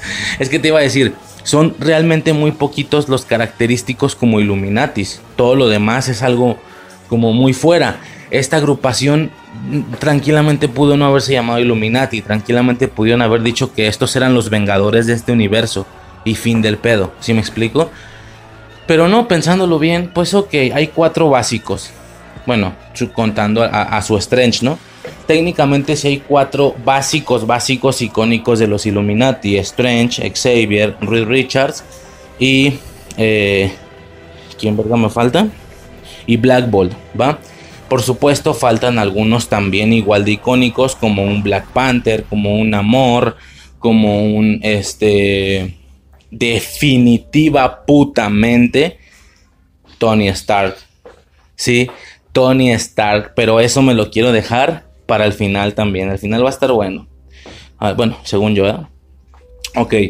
Eh, muy importante, Muy importante esta agrupación. Y aquí se vio bien, como digo, eh, Hay algunas cosas con, las que la gente coincide, muchas de las personas. Yo no estoy de acuerdo con muchas de las cosas, ya iremos checando eso. Pero bueno, pues a grandes rasgos tenemos eh, esa presentación, ¿no? Bueno, seguido de esto viene la explicación de Xavier de por qué exactamente no es que Strange murió como se puso en la estatua, que fue batallando contra Thanos, ¿no? Ellos eh, empiezan a hacer la aclaración que ellos estaban justamente con la amenaza, con el problema de Thanos, técnicamente estaban en la, en la que nosotros conocemos como la Infinity War. Y mientras nosotros, explica Xavier, mientras nosotros decidimos unirnos, a eso me refiero con que los Illuminati siento que surgió a partir de la guerra de Thanos y no existía antes. Decidimos unirnos. Strange, eh, por su parte, siempre quiso, quiso operar solo y decidió buscar la respuesta en el multiverso, ¿va? Se puso a deambular. No solo eso, no consiguió la respuesta. Tristemente no consiguió la respuesta, no logró eh, conseguir la solución al problema, lo que ocasionó la destrucción de otro universo, ¿va? Ocasionó la destrucción. Y, y hacen mucho énfasis en que él no aclaró cómo nada más lo hizo, pero nunca supimos cómo. Es decir, ¿por qué dirías específicamente la línea, pero nosotros nunca supimos cómo? ¿Será que le van a revisitar este concepto más en el futuro y vamos a ver específicamente de qué manera es o cómo es que se generó la incursión que generó Strange? Esto, porque sí fueron líneas como muy específicas, como y nunca pudimos saber qué pasó. Nada más nos dijo que había destruido un universo. Güey, ¿qué, ¿qué, importa la, la, la incógnita que tú tienes ante el problema. Tú di lo normal. De hecho, se puede dar a entender que ustedes sí supieron bien qué pedo, pero pues como a mí me lo estás diciendo rápido, a mí no me lo vas a decir bien. Pero no, ellos hacen énfasis en que nunca pudieron saber qué pasó. Solamente Strange llegó y les dijo, valió verga. Entonces, no sé si le vayan a, a revisitar este problema en el futuro. Bueno, entonces Strange empieza a explicar eso, que por su culpa murió pues imagínate, güey, una realidad entera. Eso está peor que lo de Thanos, güey. Eso es un, e, eso es un golpe el doble de lo de Thanos. Porque ahora en esta ocasión no mataste a la mitad de la, de la existencia, mataste a toda una existencia. Pero al mismo tiempo el entender que son multiversos de alguna manera lo, lo, lo, como que lo demerita, ¿no? Como que le quita valor a cada universo en específico como, ah, pues sí, pero hay más, güey. Hay algunos incluso muy parecidos a este. ¿Realmente tiene esa importancia o ese poder que ya valido verga una, una variante? Bueno, es curioso, ¿no? Es interesante, siendo que la TVA lo que ya por naturaleza estaba haciendo es contener todas las posibles variantes, es decir, estaba técnicamente matando todo el tiempo gente que iban a hacer, que no, que... ¿Sí me explico? Ellos estaban matando todas las realidades excepto una. Eso suena rudísimo, ¿no? Si te pones a pensarlo filosóficamente, digo, ya depende de las ideologías o de los gustos de cada quien. Pero es un hecho que así fue como, como sucedió. Que por cierto, ahorita que estoy mencionando eso para que no se me vaya, no entiendo yo, no me queda claro cómo es que esta gente está teniendo la percepción del multiverso. Si está clarísimo que deambular estaba prohibido, lo que ocasionó que Strange eh, se lo tuvieran que cargar porque ya estaba infectado por el Darkhold. Cosa pendeja porque ya vimos que nada más desmadrando el Darkhold es suficiente para que pierdas el poder. De hecho, cuando le revientan el Darkhold a Wanda, ella se le, se, le ve como se le quitó lo negro de los dedos. Entonces, pues estuvo extraño, pero ok. Eh, ¿Cómo es que este universo, el 838, tiene percepción de los otros universos al grado de poder revisarlos visualmente. Ahora, yo no sé si los esté revisando visualmente, pero los tienen enumerados. ¿Cómo se supone que, por ejemplo, Palmer sabe que vienen del universo 616? Eh, ¿Será una situación eh, de firmas como la huella digital que ellos ya tienen organizado este pedo? Independientemente de que ellos no tengan el poder de visualizar la línea 616 o si pueden visualizarla, no me queda claro cómo, no parece que lo hayan logrado con tecnología, ya que incluso el tema de, la deambulación estaba prohibidísimo.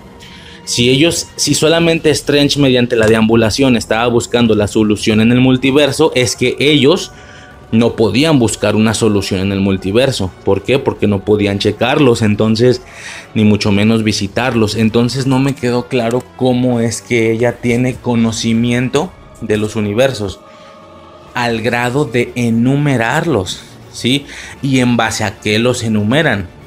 El 616 está más cerca del primero que el 838. El 838 está todavía más lejos. ¿Sí me explico? No, o sea, ¿qué está más cerca del número 1? El 616, no el 838. Y curiosamente, el 616, como ya explicaba yo, es bastante similar al. Todavía es bastante similar a lo que de alguna manera tuvo que haber sucedido en la línea central sin ningún tipo de modificación multiversal que como digo románticamente a mí me resulta que sería la línea que Kevin Feige hubiera hecho sin meter multiverso. Que hubiéramos visto exactamente pues no me queda muy claro la verdad. Pero está claro que el universo que nosotros estamos viendo ya es una modificación del original incluso, el que nosotros hemos agarrado y bajo esta lógica pues está alejado del original 615 universos. Es decir, es un decir, no estoy diciendo que, el número este, tenga relación a eso, el número evidentemente viene de los cómics, más no entiendo en los cómics en qué se basaron para ponerle ese número. Es decir, el 610 es más similar al primero con respecto al 15. Es decir, conforme menor sea el número es que más cerca estás del primero. Y si más cerca estás del primero significa que eres más similar y mientras más lejos estés, más diferente eres. O sea, eso no me queda claro, pero es importante denotar eso o notar eso, ¿no? Que ellos se perciben a sí mismos como el 838, sin tener ningún problema. No tuvieron los huevos de decir, nosotros somos la Tierra Prime, somos la Tierra 1 y ya tú eres la 616. No, ellos se... Si me explico, yo, yo mencioné, no sé si mencioné esto, pero hay una película que se llama La misma luna eh, no, perdón, la misma luna, güey. Esta es la de Kay del Castillo, no. Eh, otra, la otra tierra se llama Another Heart. Y en la otra tierra se da a entender que otra tierra apareció de la nada, muy pegado a la nuestra. En automático, somos, alguien explicaba, somos tan sobre. Para empezar, la tierra se veía igual a la de nosotros. Los países, los continentes. imagínate que tú volteas hacia el cielo y en lugar de ver el sol, puedes ver una tierra que es igualita a esta y puedes técnicamente, físicamente viajar allá. ¿Qué verías, no? El problema se vuelve todavía mayor cuando dos personas intentan hacer conexión, una de aquí y una de allá, y resulta que sí son aparentemente la misma persona, tienen la misma voz, nacieron donde mismo, nacieron el mismo año, tuvieron la misma, tienen los mismos recuerdos de infancia, es decir, para fines prácticos, es la misma persona. Entonces, la Tierra no solo es igual terrestremente, sino hasta en sus habitantes. Es una especie de espejo, pero existe. La Tierra está ahí físicamente. Es, es una película impresionante, de verdad la sugiero porque yo creo que pronto la vamos a checar en el podcast. Eh, y, y aquí explicaban que somos tan soberbios para en automático decir nosotros somos la Tierra 1 y ellos son la Tierra 2. Ok, si tú vas a aquella Tierra y preguntas cómo crees que se denominan ellos se denominan como la Tierra 1 y nosotros somos la Tierra 2, por obvias razones, ¿no? Solo hay que tener un poquito de, de, dimensionar un poco cómo es que esto está funcionando y cómo es que para ellos está funcionando igual. Entonces, aquí no, aquí ellos se autoconsideran como el 838, que es un número para nada destacable y muy alejado del primero, eso es impresionante, entonces no parece que sea una decisión por sus huevos, no, están basándose en algo. Entonces es interesante, no me queda claro cómo es que esta gente tenía conocimiento del multiverso, pero bueno, como yo explicaba, si bien tenían conocimiento del multiverso, no podían viajar en él. Eh, por lo que no son multiversales. Los Illuminati, repito, que es donde mucha gente se está como confundiendo, que después de haber visto la película, entiendo que antes podías tener tus conjeturas, pero después de verla siguen diciendo que si la capitana Cartel es la... Eh, Cartel, que si la Capitana Carter es la de Warif, que si, que si Xavier es el de la serie animada, no pueden ser porque no son multiversales, todos ellos son de ahí, de esa tierra 838, todos, todos. Entonces, es muy interesante, ¿no? A mí me lo parece al menos, pero sí, ahora, ¿qué más? Bueno, Xavier empieza a explicarle a Strange exactamente qué fue lo que ocurrió. Eh, y nos muestra en una secuencia de Thanos ya muerto. Esto no, me, no lo entendí, va también esto, porque Xavier explica que Strange, su, su Strange, no hizo más que infectarse, corromperse del Darkhold y ni siquiera pudo sacar la puta solución contra Thanos. A su vez lo que hicieron fue mejor optar por otra opción. El mismo Strange, después de estar corrompido por el Darkhold, de todos modos tuvo la posibilidad mental o no sé si es que ya estaba corrompido. De todos modos no pareciera que fuera muy malvado porque de inicio se dejó matar el güey. Para empezar. No más porque porque se te hacen los dedos negros y espiritualmente pecas, haces un pecado y mataste gente, yo sé, pero güey, lo sacrificaste como un perro, güey, nomás porque como con un perro que mordió una persona, güey, o sea, no sé, estuvo extraño el que lo tuvieran que matar, nomás porque mató, o sea, ok, matar una existencia está cabrón, pero el matarlo no la va a regresar. Muy por el contrario, él se equivocó, ya aprendieron, supieron que es una incursión, saben cómo evitarlo, sobre todo que alguien se los vaya a ocasionar a ellos, más que seguirlo, más que evitar ellos ocasionarlo, que alguien se los vaya a ocasionar a ellos. Eso es verdaderamente el, el problema lo que se podría querer evitar. De alguna manera. Pero no, güey, lo sacrifican. Esto no lo entendí. Pero bueno, ellos aclaran que fue el mismo Strange el que ya después de estar corrompido por el Darkhold y, no, y viendo que no encontró la solución a su problema, él lo que decide hacer es irse por otra opción. Es ahí cuando surge la posibilidad del libro de los Vishanti. ¿va? El libro de los Vishanti es, como a palabras de Mordo, en, doblaje latino, por supuesto, la antítesis del Darkhold. Es todo lo que el Darkhold es, pero contrariamente. En lugar de rojo es azul, tiene poder, magia buena, qué sé yo, ¿no? Eh, intuyendo que el Vishanti fuera exactamente igual que el Darkhold, no es que específicamente aumente tu poder, o sí, pero solo mientras lo usas. Nada que puedas quedarte aprendido y seguir utilizándolo. Parece que puedes seguir valiendo verga si no lo usas.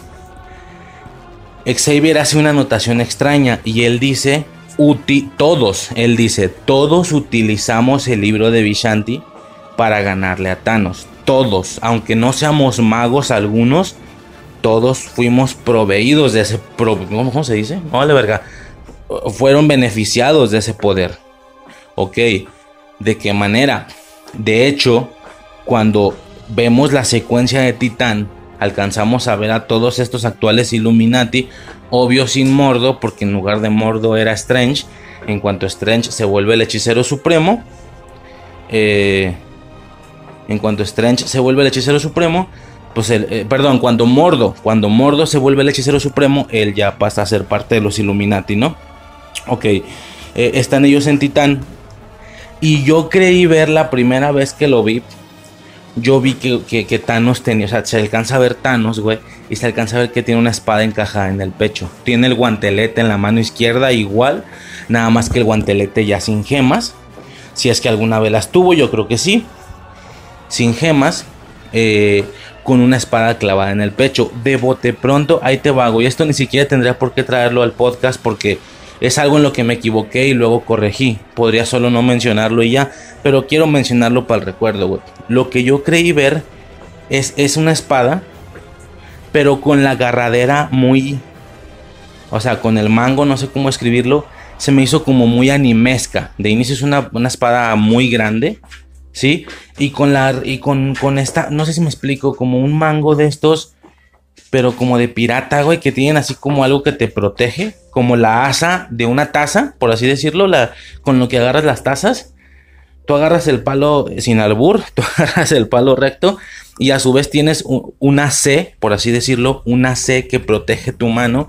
Entre otros detalles, no, a lo que voy es que yo percibí un mango muy adornado y la espada muy grande una espada así rollo animesca, güey, como de anime, se ubica las espadas de los anime, de que pinche espadota gigantota, güey, muy, muy detallada del mango, cuando las espadas en la realidad no eran, en la realidad y en la historia no eran tan estéticas, güey, las espadas medievales están más X, los floretes están más X, las espadas de los piratas, pero estas de anime sí acostumbran a ser como muy, muy pasadas de lanza. En automático lo que yo creí fue que, fíjate esta pendejada, lo que yo creí fue que el libro de los Vishanti pues generaba obviamente diferente y diversa cantidad de hechizos. Y fue con el libro de los Vishanti con el que de alguna manera mágica hicieron un ataque de espadas, por así decirlo, espadas mágicas. Eh, o sea, hasta imaginé espadas grandes de diferentes colores, diferentes formas. No sé, güey, algún rollo así muy animesco, ¿no? Muy de anime. Eh, me hizo como que me hizo mucha ilusión, me hizo mucho sentido eso, de que como que con los Vishanti hicieron una especie de ataque mágico de muchas espadas y una se le clavó en el pecho a Thanos. Se me hizo chingón, porque la espada se ve así muy grande, muy animesca.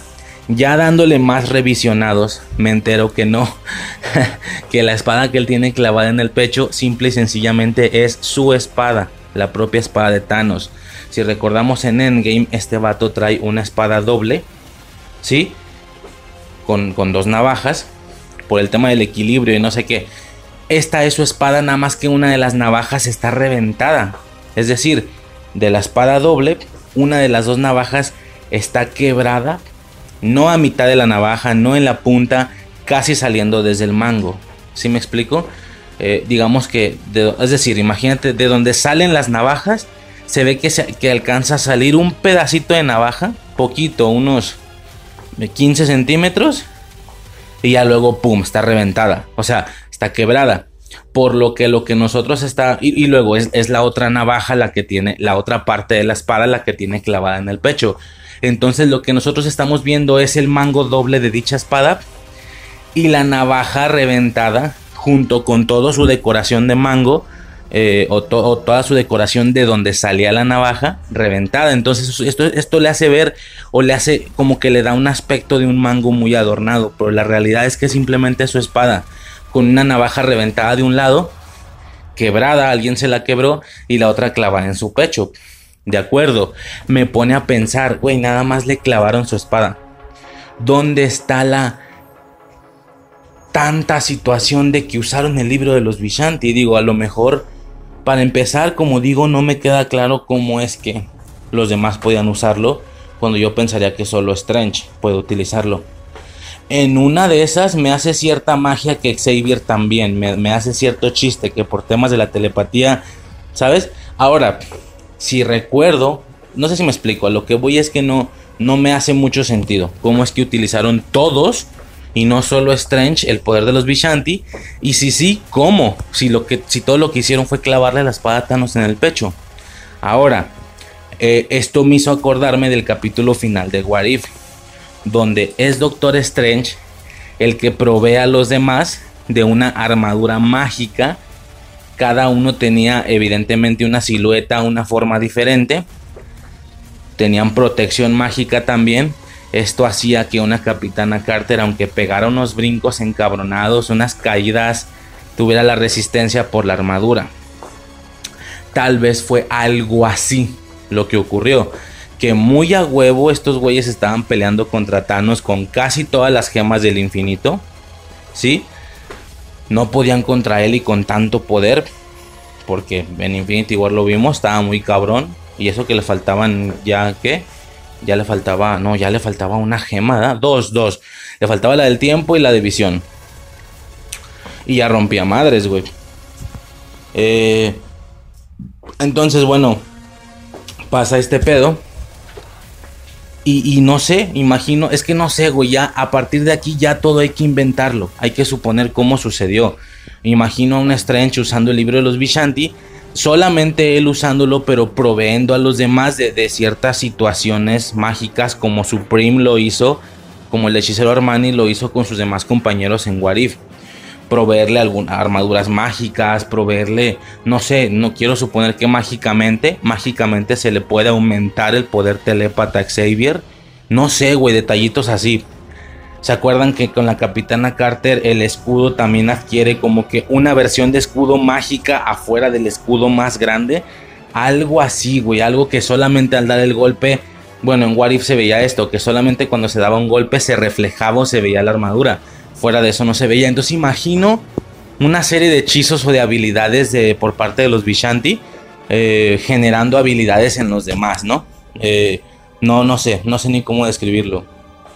Pero puede ser muy interesante podría ser interesante ver esa pelea. Obviamente no la vamos a. No la vamos a ver, ¿no? Pero sí es bastante interesante. Ahora, eh, ¿qué otra cosilla, güey?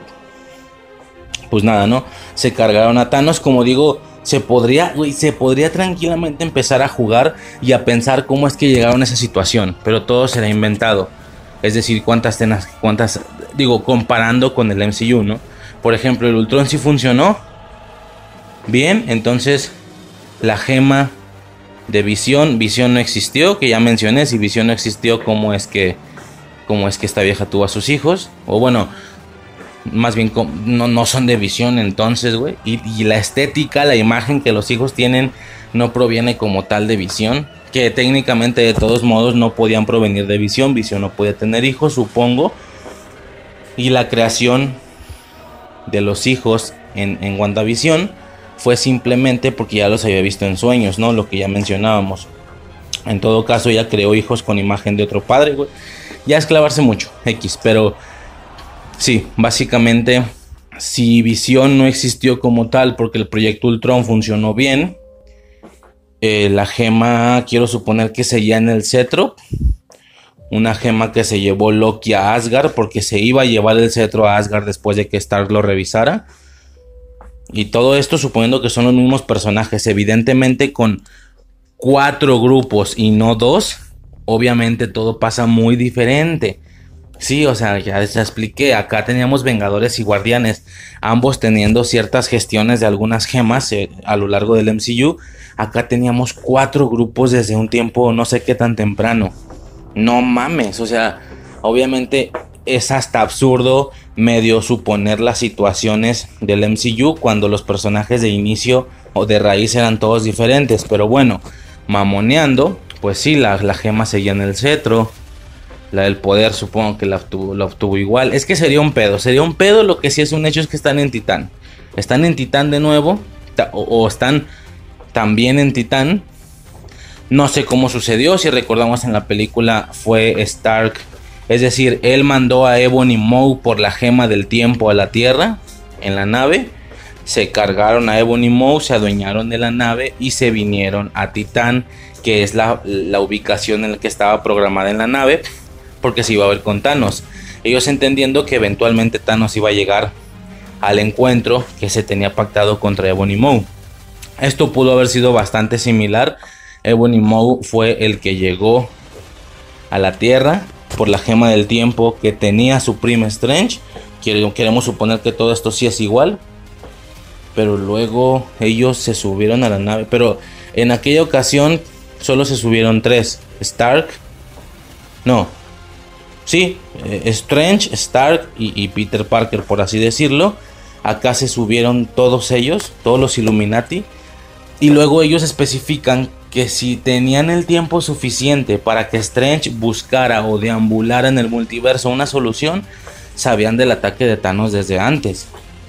Entonces, si lo sabían desde antes, la situación no puede parecer tan improvisada. Tal vez fue incluso una situación más organizada pero entonces, ¿por qué fue en Titán? Es que no queda extraño, güey. Nada más sí es muy interesante ver cómo la pelea fue bastante similar, al menos en el sentido de que era en su. en ese mismo planeta. Pero pues los integrantes eran muy diferentes, ¿no? Claro que se puede fantasear mucho con esto, pero no sabemos cómo es que sucedió todo. Total, y el chiste es que después de esto, aún quedaba una amenaza que era un Strange que estaba corrompido por el Darkhold y que había destruido una realidad, lo que hacen es desmadrarlo. ¿sí? Black Bolt susurra, lo siento, y es aquí donde tenemos la oportunidad de ver el potencial de Black Bolt, que es, pues puta cabrón, impresionante obviamente, ¿no? A partir de aquí, pues hacen la aclaración de exactamente cómo es que le explican todo esto a Strange, básicamente, ¿va? A partir de ahí empiezan los vergazos, ¿no? Como ya está en el monte Gundagor, esta vieja utiliza los, hechizos de las paredes, como digo, que no pasa, parece que no bastaba con memorizarlos, había que tener una copia de esos hechizos escrita en algún lado cercano a ti para utilizar su poder y su magia, ¿no? Ok, interesante. Interesante. No se diga que es muy. Eh, es, es importante o está chido el momento en el que ella llega y se percata de que todo el mundo la estaba, todos los monstruos la estaban esperando a ella y el altar que obviamente en el tráiler no se veía, esa parte estaba tapadillo con otro diseño. Ahora vemos que hay una pinche piedrota con la figura de la bruja escarlata, cabrón, impresionantísimo. Eh, vuelve a hacer la deambulación, vuelve a caer en la misma tierra con la Wanda, sus hijos, tal, y sobres, güey. La morra se jala para el centro de investigación con ropita normal, de acuerdo